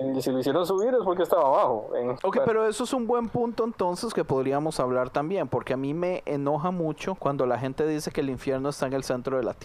Sí, esa es la cosa. Eso también iba a decir yo. Porque ¿cómo es posible que usted vaya a creer que en este universo, donde todas las partes del universo están regidos por las mismas leyes de la física, en el centro de nuestro planeta específicamente exista un punto donde todas las leyes de la física se quiebran, donde la gente vive por toda la eternidad, donde no aplican la, ni la primera, ni la segunda, ni la tercera ley de la termodinámica, donde la gente no, pues hay un fuego eterno que no se apaga. O sea, a mí me parece una estupidez. Es- para mí es un poquito obvio que tiene que estar en otra dimensión. El cielo y el infierno están en otras dimensiones. Ahora, la Biblia sí explica Dice varias veces que es para abajo, pero digamos, si uno entiende cómo se manejan lo que son las dimensiones, las dimensiones eh, se colocan como una por encima de otra, porque, porque lo que hacen es ascender, ¿me entiende? Yo sí. Mm, De hecho, yo había escuchado sobre eso y era la razón por la que se decía, eso era una teoría que, leí, que decía por la cual a los fantasmas no se le ven los pies y es porque la dimensión en la que ellos están está un toquecito más elevada que la de nosotros, entonces no alcanzamos nosotros a ver los pies de ellos cuando,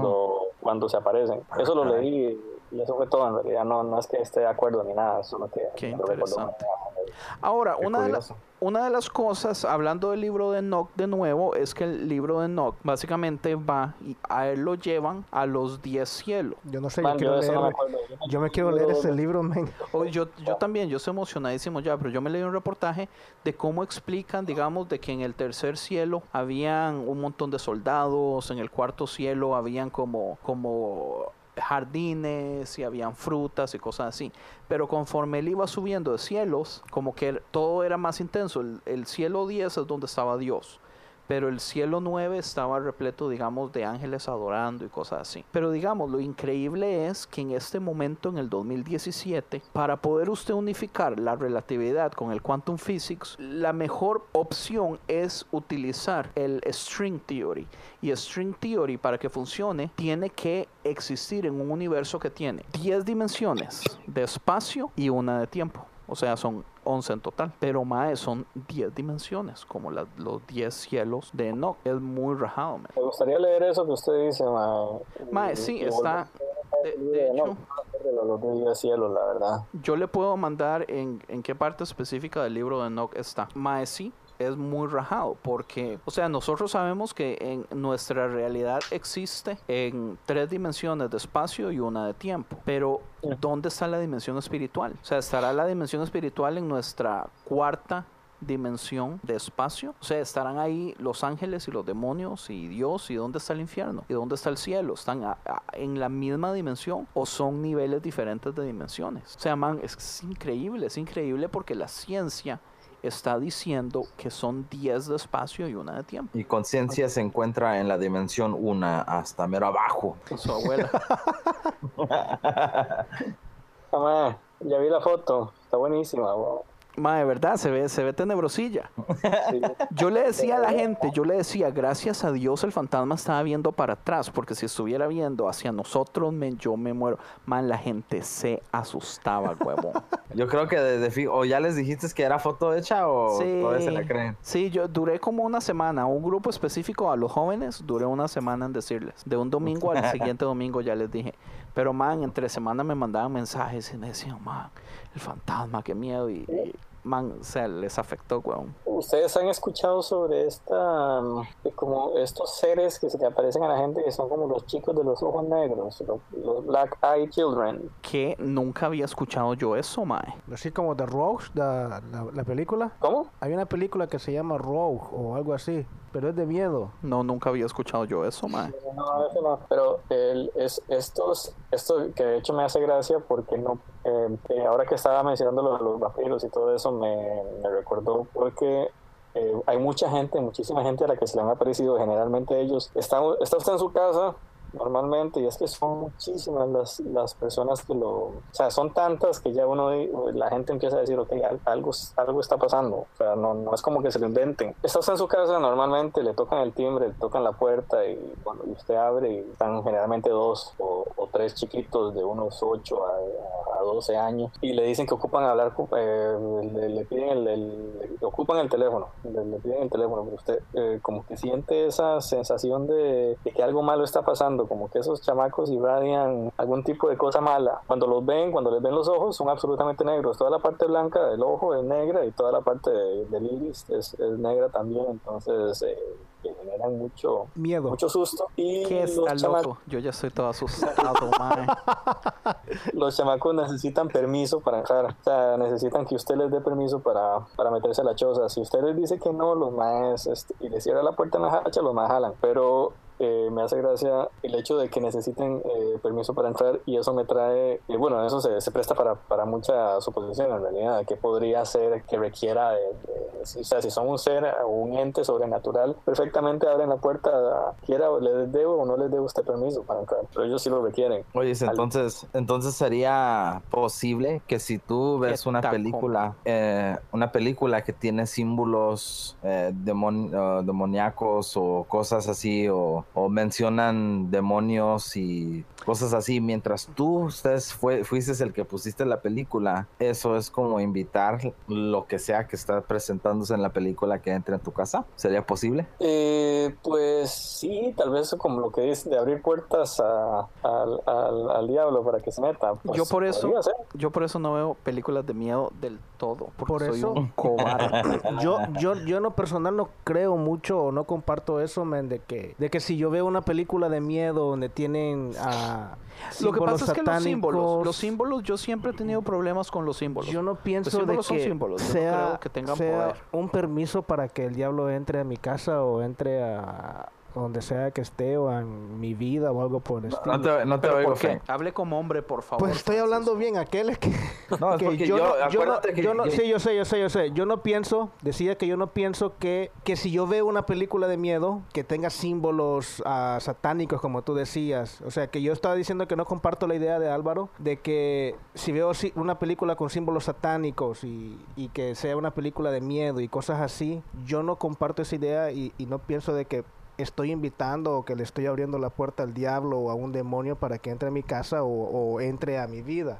Ok, pero ¿por qué? No comparto esa idea porque simplemente lo, lo hablamos en el, en el podcast anterior de que le damos mucho mucha importancia o le damos más fuerza o más poder al simbolismo malo, por decir así, a los tres seises o a la cruz mutilada o a cualquier cosa que al poder de Dios, hablando cristianamente. Entonces, si yo sé que yo soy cristiano, yo estoy sellado, por decir así, y estoy cubierto con la sangre de Cristo, yo no puedo decir que por ver un- una película con símbolos satánicos se me va a meter el diablo o va a meterse a mi casa. Ahora bien, me van a decir pastores o cristianos o religiosos, ok, pero si tú eres hijo de Dios no vas a ver esas cosas, pero ¿por qué no? O sea, son cosas que para gustos hay diferentes tipos de gustos. No quiere decir que, que si a mí me gusta un tipo de música no siendo cristiano, Que ya no le tiene que ya no me tiene que gustar convirtió. cuando sea cristiano. O sea, no tiene nada que ver eso. Si a mí me gusta un tipo de, de emoción eh, en cuestión de ver películas, si a mí me gustan películas de acción, no quiere decir que me van a dejar de gustar las películas de acción. Pero, pero al fin de todo, o sea, sí hay puertas abiertas, ¿no? O sea, porque también hay- han habido partes de películas donde están hablando ciertos,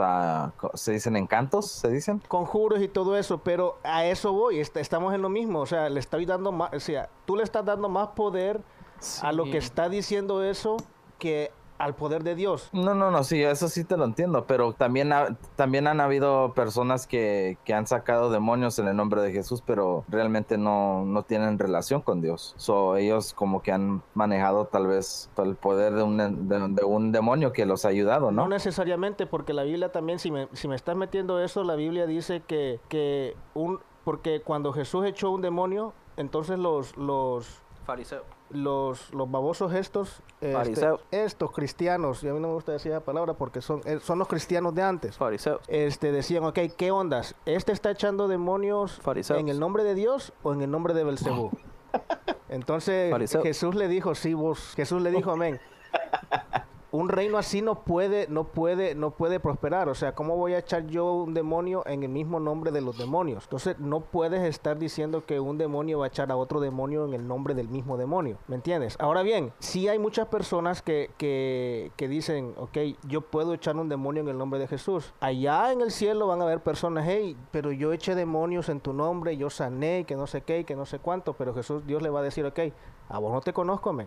La, la cuestión es que hay una forma para ser salvos. Ya no salimos mucho del tema, pero tengo que explicarte bien eso. Este, van a haber gente que va, a- va a hacer muchas cosas en el nombre de Jesús, pero tenemos que entender esto, que el nombre de Jesús es, la Biblia dice bien claramente que es nombre sobre todo nombre. No necesitamos tener, yo no siento eso, un, un nivel de fe o tener una vida así que recta en como dicen, o meternos en el cuadrito y decir en el nombre de Jesús, yo te echo fuera demonio. Oiga, pero sorry, es que sorry, pero no puedo evitarlo. Voy a cambiar el tema a lo hardcore. Pero ¿por qué Jesús es el nombre sobre todo nombre? Cuando aún así se profetiza que Jesús va a nacer, se le dice otro nombre. El ángel dice, le pondrás como nombre Emanuel. Y la cabrona de María va y le pone otro nombre, men. O sea, entonces, entonces ¿qué? Pero no es que le dice, le llamarás a Manuel porque y le da el significado. Sí, llamará pe- su nombre Emanuel, eh, que significa Dios con nosotros. Pero en ese tiempo a todo el mundo se le ponían nombres con, con significados específicos. De hecho, por eso se le cambia el nombre a Pedro. Porque Simón significa como, como, si no me equivoco, eso es lo que tengo entendido, como una ramita de trigo así que se la, que la mueve el viento para todo lado. Pero Pedro significa ¿es roca. Piedra. Sí, que es inmovible. Entonces se le cambia el nombre específicamente por el hecho de que el significado. Lo que pasa es que eso es hardcore, man, porque entonces los es, cosas así sí tienen poder. O sea, un nombre tiene poder, huevón. ¿Por qué Simón no hubiera podido haber hecho todo lo que se hizo Pedro? ¿O por qué Abraham no se puso, no se pudo haber quedado Abraham? ¿Qué era la necesidad de estarle cambiando el nombre de las personas? Porque Entonces- las palabras sí tienen entonces poder, man. Entonces sí tienen que ver símbolos importancias, ¿no? Es, pues, pues ese es el punto. O sea, yo detesto la idea de que los símbolos tengan importancias, pero si las palabras tienen tantísimo poder, entonces ¿por qué uno va a decir que ahora un símbolo no? Pues nosotros también, ah, casi nosotros en fijo también somos un símbolo, porque que dice la Biblia que nosotros Dios nos hizo en la imagen de Dios, ¿no? Lo cual yo no creo que tenga nada que ver con lo físico. ¿Cómo así? Mm, Que la, que la imagen de Dios en nosotros no es lo físico, no es que Dios tiene dos ojos y una nariz y un oído, Yo creo, yo creo que sí en parte. Tú solo tienes un oído, yo tengo dos, men. cara de pistola. ¿Qué dice, güey? No sé, no entendí. Que él tiene dos oídos y que yo solamente tengo uno, así lo Porque mata. sí dijiste. ¿Cuándo? Dijiste que solo tenías un oído. ¿Cuándo dije eso? Ah, ahorita hace 45 segundos. Cállese, siga alguien. Bueno, yo soy, yo soy ultra fan de las películas de miedo, probablemente las he visto todas. No me ha pasado nada sobrenatural después de verlas ni durante verlas. He jugado muchos juegos de terror, juegos que no le permiten a uno dormir. Y, Ouija, y la no Ouija. ha pasado nada. ¿Ha jugado la Ouija, Álvaro? Ah, Eso no, lo- eso no lo toco en realidad, ya eso es por, por principios que no lo hago. Uh, ¿Cuáles, Eh. ¿Cuáles son los juegos entonces? Juegos de video, de video. Así Oh, como, ok, como el ok, Resident. Evil o el Diablo o horas así. Oh, ok. ah, esos son de chiquitas. Yo jugué, yo, yo juego de verdad. De. ¿Cuál, cuál, cuál, ¿Qué cuál? son juegos de verdad? Fatal Frame, Fatal Frame es el juego de terror absoluto. Ese juego usted juega los primeros cinco minutos y ya no quiere volver a jugarlo en la vida y no puede Oye, dormir por Oye, una ¿eso, lo, ¿Por tienen en- lo tienen en Xbox o para cuáles? Es para Play 2. PlayStation. Sí. ¿Qué- ¿A qué iba con eso? ¿Pero por qué? ¿Por qué es tan tenebroso? ¿Cómo, ¿Cómo es que se llama, men? Yo quiero verlo, sí. Oh, Fatal Frame. Oh, ¿Cómo? shit, that's scary. Vea ¿Cómo, cómo, cómo? Vea las fotos. Es por, es por la historia que tiene en realidad y la forma en la que presentan el, todo, lo, todo, el, todos los, eh, el ambiente, el sonido, los, los fantasmas en sí, en la forma en la que aparecen eh, y cómo crean esa atmósfera antes de pegar el susto. No es como las películas de ahora que yo soy muy crítico con las películas. Que usted ya terror, sabe dónde viene porque usted ya, ya se sabe la melodía. Eso, eso es muy, eso es, eso es la, la estrategia barata que usan ahora, pero el juego no hace eso. Eso es lo que lo hace tan bueno. Hay una movie de Eh, eso, ¿no? No. Hijo de pucha. La cosa es que a mí no me ha pasado nada. Yo lo, yo le- lo atribuyo tal vez mucho a protección de Dios, obviamente. Y le agradezco mucho a mis papás y a mi mamá porque fijo, ellos pasan orando por mí y todo. Tú te aprovechas, tú te aprovechas de la gracia, men. Que dice que está jugando Álvaro, Álvaro. otra vez, Álvaro. eh, Usted- Álvaro llama a Costa Rica y dice, mami, ¿ya oró por mí? Ay, sí, mi chiquito. Ok, ya se va a jugar. No, le, le dice, póngase a orar por mí que ahorita voy a empezar a jugar. Pero hoy, bueno, esta semana precisamente me pasó algo que no puedo explicar aquí en donde estoy viviendo. en Argentina las casas son muy viejas, muy, muy viejas. Entonces, Al porque... punto que eh, usan las llaves más raras del mundo, así como de, como de las Sí, sí. colonias de los 1800, yo qué sé. Nah, tanto así. En serio, él me mandó fotos. Sí, son bien, son, imagínense las, las, las que se usarían para abrir un cofre del tesoro. Ah. Eh, esas son las llaves que se usan aquí para abrir la puerta. Las casas no las, o sea, las, como, como es una fachada colonial es muy vieja, entonces eh, la gente no las, no las renueva. Son absolutamente antiguas. La casa en la que yo vivo puede tener al menos un poco más de 100 años de, de- de estar ahí. Y un día de estos iba saliendo tranquilamente sin hacerle daño a nadie cuando vi eh, lo que podría considerar la mitad de una persona en el piso, la mitad superior, de la cintura para arriba. Media. Pero solo eso estaba, estaba pegado en el piso. Pero lo estaba viendo a través de un biombo. ¿Saben lo que es un biombo? Como una cortina de bambú, tal vez. Entonces yo, yo lo que veía era solo la silueta. Y yo dije, mira, yo no sabía que había unas escaleras que iban hacia abajo. Mi suposición era que una persona estaba en el medio del piso, subiendo una, eh, eh, detenida en las escaleras, entonces yo solo veía la parte superior. Y yo dije, mira, no sabía que había unas escaleras hacia abajo. Sabía que había unas escaleras hacia arriba, pero no hacia abajo. Entonces ya me fui. O, o sea, usted solamente estaba viendo el tronco y los brazos y la cabeza. Sí, pero eran unos brazos pequeños, en realidad eh, eran unos brazos, brazos bastante pequeños. Ah, en fin, era una silueta. Que cuando, me, cuando yo me le quedé viendo, porque yo me detuve y yo me le quedé viendo, yo dije, qué raro, eh, no habían escaleras hacia abajo. Esa, eh, bueno, lo que fuera, me volvió a ver, hizo el giro de cabeza Ah, no seas tan huevón. y como que no, o sea, esto, esto es, ya, ya hasta me, se me está poniendo la piel de gallina y todo. Ahí donde Me estás viviendo, ahí donde estás ahorita pasó eso. Sí, y me volvió a ver y como que se dio cuenta de que lo estaba viendo, como que se dio cuenta que lo vi. Entonces volvió la cabeza de inmediato como para simular que yo no lo estaba viendo. Y yo seguí, Yo dije, "Ay, sí, ay, este, porque es que yo supuse que, era, que había unas escaleras hacia abajo. Cuando llegué del trabajo, eso pasó en la mañana, cuando llegué del trabajo, tenía todavía la curiosidad y fui y me fijé y no hay escaleras, lo que hay es puro piso. Sí hay escaleras hacia arriba como yo suponía, pero no hay escaleras hacia abajo, lo que quiere decir que lo que yo vi llegaba hasta el piso, literalmente. Eh, no había forma de llegar hacia abajo porque no había, no había nada. Sé que suena, es, es raro explicar y todo, pero...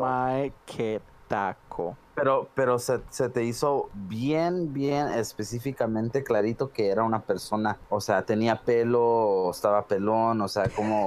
Era Andrés, tenía No, y yo- barba. yo- de hecho, yo, yo, y a mí me parece genial que me lo pregunten porque yo hago las mismas preguntas. O sea, yo trato de ser lo más lógico posible. Eh, no, yo no le vi ningún pelo. No le vi pelo guindando, no le vi ropa. Lo que vi fue nada más una silueta negra. Eh, Sí, pudo porque, es que lo, lo viste, a- lo viste así como, Como a a la través de la... sombra. a- no, a través de una cortina de bambú. dice. exacto. Sí, pero, pero la cortina de bambú, usted lo está viendo en medio de los pedacitos de bambú. Exacto. Eh, sí, pero es que son muy delgaditos. O sea, eso es como si fuera una cortina de tela, Transparente casi. solo que es de bambú. Y yo podría decir que fueron dos cosas. O un chiquito sentado, lo cual es raro porque aquí no hay. O un perro, lo cual sería raro porque tampoco hay. O un gato. Un gato bien grande, en realidad. Así como un, Pero- un tigre dientes de sable. Pero sí fue, sí fue bastante, bastante raro y pues es, es lo único en realidad. Y, y, y se te definitivamente notó que, que se volteó la cabeza a verte. Sí, eso sí de fijo. Y Sí, también se claro. volteó cuando, cuando yo me lo quité, cuando yo lo, cuando nos notó que lo estaba viendo. Fue muy obvio, es como que usted no quiere que se den cuenta de que lo está viendo, entonces quita la mirada rápido. Eh, esa fue la, la, la expresión que hizo. Cuando giró no le vi ningún hocico, por eso es que yo creo que podría ser un gato, porque generalmente los perros tienen el hocico más largo. Entonces, cuando hizo el giro de cara, Pero ¿de qué tamaño tenía que ser ese gato, mae? Ya que después dar dimensiones, el peso, era masculino, yo- femenino. a la figura que vi, yo le doy unos 30, 40 centímetros, 40 centímetros de alto, una cosa así, 45, no llega a los 50. Está muy grande de todas formas, man. Para Eh, Y, y eso fue nomás como lo que notaste es que fue del tronco para arriba, ¿Y dijiste. no era un chiquito con ojos negros? no, no, Que no estaba me pidió hablar. Permiso Teléfono. para entrar. No te pidió teléfono. No, pero eh, yo me, en realidad me di por la jupa y yo dije, ¿por qué rayos no me acerqué detrás del bambú a ver qué rayos era lo que yo estaba viendo ahí? Pero como estaba casi tan seguro de que era una persona, mm, lo atribuía a, a que era una persona que estaba subiendo las escaleras. Iba a medio camino y me fui, pero en realidad debía, haber, debía haberme ido a fijar. Porque yo soy muy, muy curioso por, por, por costumbre y, y eso en realidad no me lo perdono todavía. Bueno, cuando- Andrés, Andrés ya está todo incómodo que quiere salir de aquí. Bueno, pero- muchísimas gracias. Esto ha sido...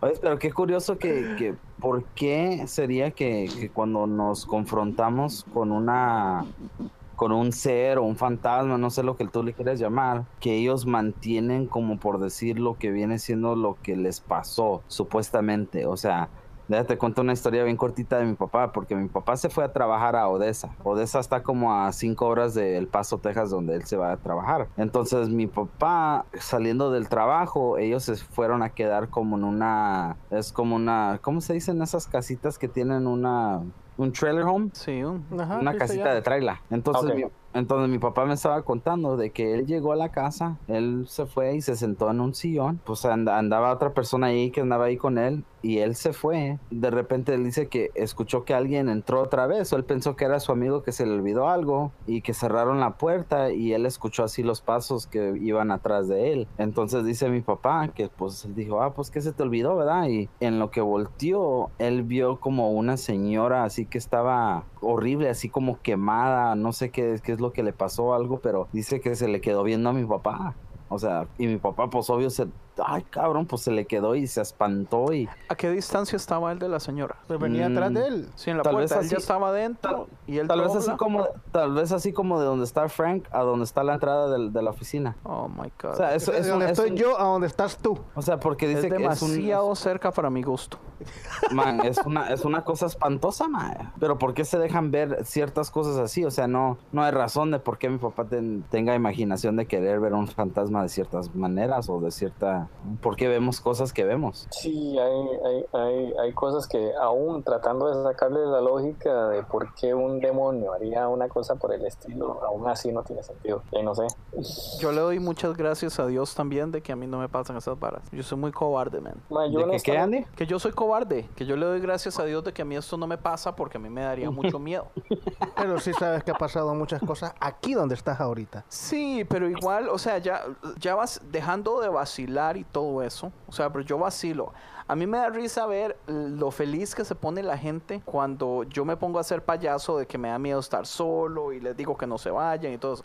La gente se contenta. Eh, entonces yo lo utilizo para vacilar. Pero ya fuera de paja, digamos, las cosas que han pasado aquí en la iglesia que me han contado, Pero muchas de las historias yo le puedo sacar, ¿cómo le explico? Es que yo en el fondo también yo siento que yo trato de buscarle la lógica. A mí algo que me enoja es, digamos, ver videos, por ejemplo, en Facebook que diga, ¿qué piensas de este fantasma que aquí que allá? Y yo veo el video y yo digo, ¿qué es esta estupidez? O sea, es tan obvio que, que lo que pasó fue esto y esto y esto. Es obvio, para mí está pintado en la freaking pantalla. Como por ejemplo, hace como tres días vi que estaban en un programa de radio hablando de la película Anabel y tenían una muñequilla sentada en una silla. Y ah, mientras estaban hablando, la silla se hizo así. Pa, se movió un toquecito. Entonces, man, ha hecho una de cientos de miles de comentarios, la gente diciendo, y yo decía, ¿qué es esta estupidez? La, chuncha se corta, la cámara se corta aquí en la silla. O sea, no es Anabel ni, ni que mueve la cabeza a ella, ni que se mueve, no, es la silla se mueve. O sea, cualquier persona pudo haber hecho esto. Y la gente se vuelve loca. Yo digo, madre, ¿dónde está su poco Lógica. nivel de lógica? O sea, pucha, manda huevo, hay que ser muy bruto. O la gente que, que digamos en las noches con cámaras, con focos, se ponen a grabar y después dicen, vean, vean, esta cosa astral y es un- un- una cosa borrosa que pasa de un lado a otro. Y yo así como, maes, por favor, es un pedazo de polvo que está ahí pegando, que está brillando por la... Es obvio. Mae, a Chile es obvio. A mí me enoja No ver que la gente sea... estúpidos, tú. Exactamente. Porque son tan estúpidos. O sea, por favor, enséñeme algo, algo que sí no tenga explicación, men. Ah, ¿Quieres ver algo que no te No, no, no, no quiero, no quiero. No, bueno, a veces me da. No es paja. A veces durante el día me da y me meto a ver videillos a ver si encuentro algo. Hasta la fecha, no he encontrado nada que yo diga así, uy, esto es hardcore, man. Ok, te voy a enseñar uno. No, no, no, no, no. No Ah, que no, a ver- estas horas no. A estas Oye, horas no. es- Mañana me lo manda pues- durante el día. Pues mien- mientras están ahí diciendo que si algo existe o no, hay razón por cual la luz se sigue prendiendo atrás de ustedes, la, la roja de afuera. Pues siempre tiene que- No, neta. No, no, no, en serio. La, la, la que, la, la que son de los cuartos de ahí atrás, del otro lado. Porque De yo hecho, sigo- yo la vi, yo la ¿Verdad vi que- prenderse. Pero, ¿verdad que sí? Pero no iba a decir nada porque no me iban a creer, seguro. Iba a creer que iba a estar vacilando, ¿no? No, no, en serio. Yo no sé por qué. No, no, no. Neta, neta que sí. Las, la veo que se prende y luego se apaga la, la luz roja de, la- de los cuartos del otro lado. La luz La roja que de está- los la- los cuartos, cuartos del que están ahí atrás. Esa luz que está aquí atrás está endemoniada, men. Yo odio esa luz. Pues se, se sigue, se prende y se apaga de repente.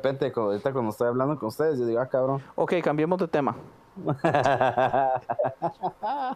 Bueno, yo me voy ya.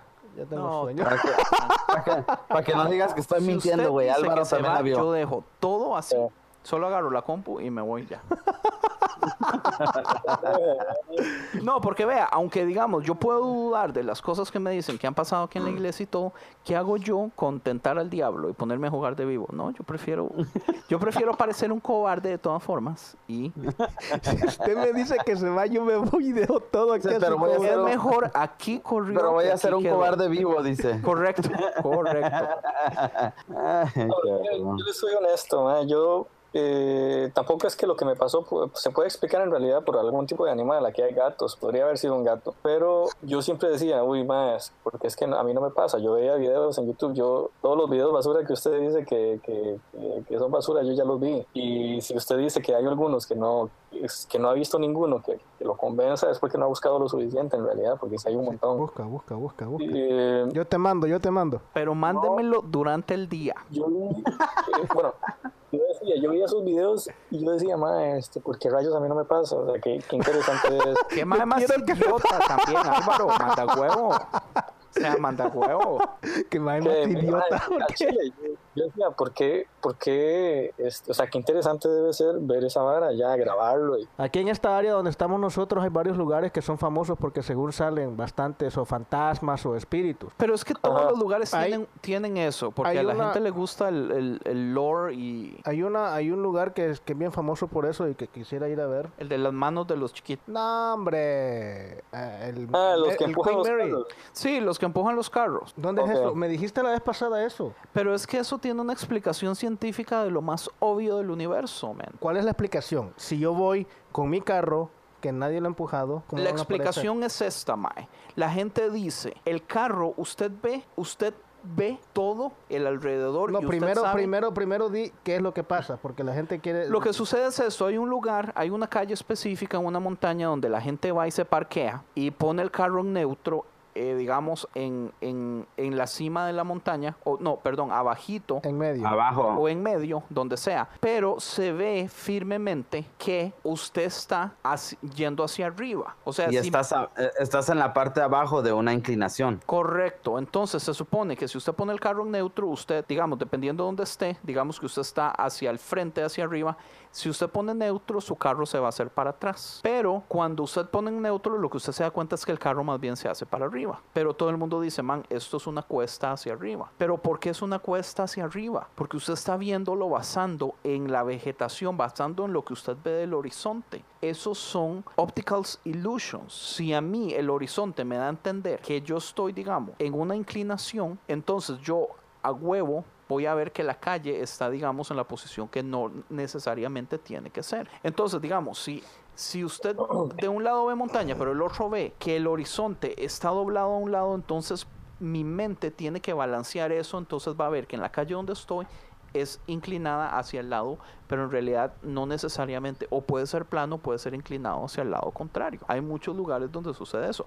De hecho, si usted se va para Ok, Malibu, pero, pero espérate, pero ¿qué es lo que pasa según? ¿Qué es lo que pasa? usted lo pone en neutro y el carro se le mueve y se le va al lado contrario. Ok, ¿y las manitas que decís que Pues salen? las manitas es cuento. O sea, la ah, yo pensé que sí salía. Ay, ma, yo no sé si sale en realidad, pero yo no me lo creo. Supuestamente, cuando hay mucha gente eh, adentro del carro y se crea eh, la condensación, mientras se crea la condensación, supuestamente usted ve que como que como que manitas de niños afuera pusieron la mano, entonces la condensación se crea alrededor de las manitas. Pero eso es parte del, f- del Ah. folclore del lore. Yo pensé que sí salían yo no manitas. sé si salen o no, pero es lo que la gente dice. Pues no. Pero eso es facilísimo de hacer. Usted solamente digamos, si usted y yo vamos a ir ahí hoy en la noche, yo lo único que hago es procurar que mi hijo ponga las manos, con las manos sucias, que estén bien, ojalá llenas de aceite y todo eso, de sudor, ponga las manos ahí, eh, desde la tarde, no importa, o en la mañana, a las 9 de la mañana, si mi hijo pone las manos, en la noche la condensación de todas formas se va a construir alrededor de las manos de los... No, yo eso sí lo hijo. entiendo. Yo pensé que, por eso te decía yo, si yo llevo mi carro recién lavado, limpio, No creo,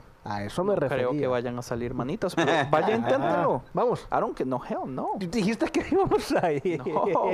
Pues ve, ve finalizando, güey, porque el Álvaro ya, ya son casi las 2, 3 de la mañana ya, güey. Maes, Tengo que tres horas. Ma, Yo- Álvaro. excelente trabajo, Mae. Se la jugó. De hecho, yo creí que usted lo iba a hacer más mal de lo que lo hizo. Más mal de lo que lo hizo. ¿Cómo así, me? No, es que ah, lo vacilón es que Álvaro. No, o sea, no es que Álvaro sea raro, pero Álvaro es medio rarillo. No dices nada, no das. No sé cómo explicarlo. Lo que pasa es que a Álvaro, Mae, le cuesta ver sentimientos o. El Mae, no sé. Bueno, bueno, y no, en realidad es que ellos, eh, si ustedes creen que Marín es, es un desgraciado, Tienen toda eh, la razón. Sí, el problema es que yo soy peor. Correcto. Lo que pasa es que no, no tengo la confianza aún para ser desgraciado con ustedes. Debería, debería. Para terminar, en realidad yo lo que decía era que yo andaba diciendo, porque a mí no me pasan esas carajadas, yo, a mí me, me llama mucho la atención, yo decía que manda huevo, a mí no me pasan esas cosas, pero ya cuando le pasa algo que es relativamente parecido a algo que no se puede explicar, ya ahí es donde uno dice, no, no, en realidad no es lo que yo me esperaba, no es la sensación que yo creía, tal vez es, y da desconcierta y da bastante miedo, uno se siente muy inseguro. Y no es como Pudo que usted está en la casa de su mamá o así, probablemente fue ¿verdad? algún tipo de animal. En realidad no creo que haya sido un duende o algo, porque por el tamaño habría que asumir que, que No es como que usted está viviendo con sus papás, que si se asusta usted puede salir corriendo y acostarse con sus tatas. Ma, sí, y no solo eso, sino que a, a quién se lo cuento. Generalmente uno como que se puede desahogar y, y- y- y llegar y decírselo al que tenga la par o lo que sea, pero aquí yo no conozco a nadie, no tengo a quien decirle, madre, vio lo que pasó ahí en el balcón, que, que parece que hay un, había algo. O sea, no es como que yo pueda decir eso. No es, como, no es por Entonces, asustarlo, uno- pero... Y tal vez le pasará a mucha gente. Uno se ve algo que no puede explicar y no tiene a quien contárselo, entonces ahí queda. Oye, sí que estás viviendo solo ahí Podría- o, o tienes con, o gente o ahí alrededor de ti. No, no, es una casa grande, hay diferentes cuartos, yo soy alquilado en uno de los cuartos. Hay Ah, otra gente en otro lado, o sea, hay- hay- aquí viven por lo menos 10 personas, pero nunca las veo Ok. y no soy amigo de ninguno, porque no se ven. Qué raro. ¿Son eh, vampiros? Eh, lo- sí, es muy normal aquí ve, a mí lo que me da miedo, Álvaro, es que Ok. un fantasma se lo robe o le haga algo o un alien lo secuestre, mae, y nos toca ir a buscar el cuerpo suyo allá a Argentina, varas. Se está hablando, men. ¿Qué estás inventando? Mae, Álvaro, muchísimas gracias, huevón, por haber sido parte de este podcast, mae. Gracias por aceptar la invitación. La conversación estuvo súper interesantísima. ¿Quiere decir algo, mae? Ya para despedirse. Ay, no, este, más bien, gracias a ustedes por decirme que es lo, es lo, es el lo trillado, ¿verdad? Lo que dice todo el mundo. Gracias por invitarme. Eh, en realidad a mí me gusta mucho hablar sobre esto, la verdad, y todo. Me entretiene un montón. Y no, eh, muy divertido en realidad. Yo, de, de todos modos, yo soy eh, seguidor del, del podcast. Nice. ser parte del podcast ya es, ya es bastante, bastante emocionante por, por sí solo. Pura vida. Yo tengo y- no, no, pues muchas gracias. pura vida, Un mae. placer Yo- con todos, la verdad. Gracias, Álvaro. Bueno, muchas gracias por ah, visitarnos aquí en el podcast de Conciencia y ah, no nada gracias a Andrés que anda sin sus audífonos ahorita. So, eh, no me está escuchando mientras estoy despidiendo el show y diciéndole que él es un pedazo de Mierda. yo no sé qué, sí, es un pedazo de mierda, como dice Frank. Y este, solamente queremos decir que los apreciamos escuchando el show y nos vemos para la otra. Excelente. Desgraciados, yo no sé qué dijeron. Dijiste que despidiera el show, él despidió todo el show. Oh, ya estuvo entonces. Sí. Ahí lo escuchas. Y en este episodio los vamos a dejar con una canción de una banda argentina que se llama Coralies. Coralies. Coralies acaba de sacar este año su nuevo disco que se llama C, la letra C. Y la canción que le vamos a poner ahorita se llama Tu nombre en mi piel. Esta banda es am, relativamente conocida, entonces su música puede ser encontrada en Spotify, en iTunes, en su tienda digital favorita. Eh, pero entonces los vamos a dejar con tu nombre en mi piel.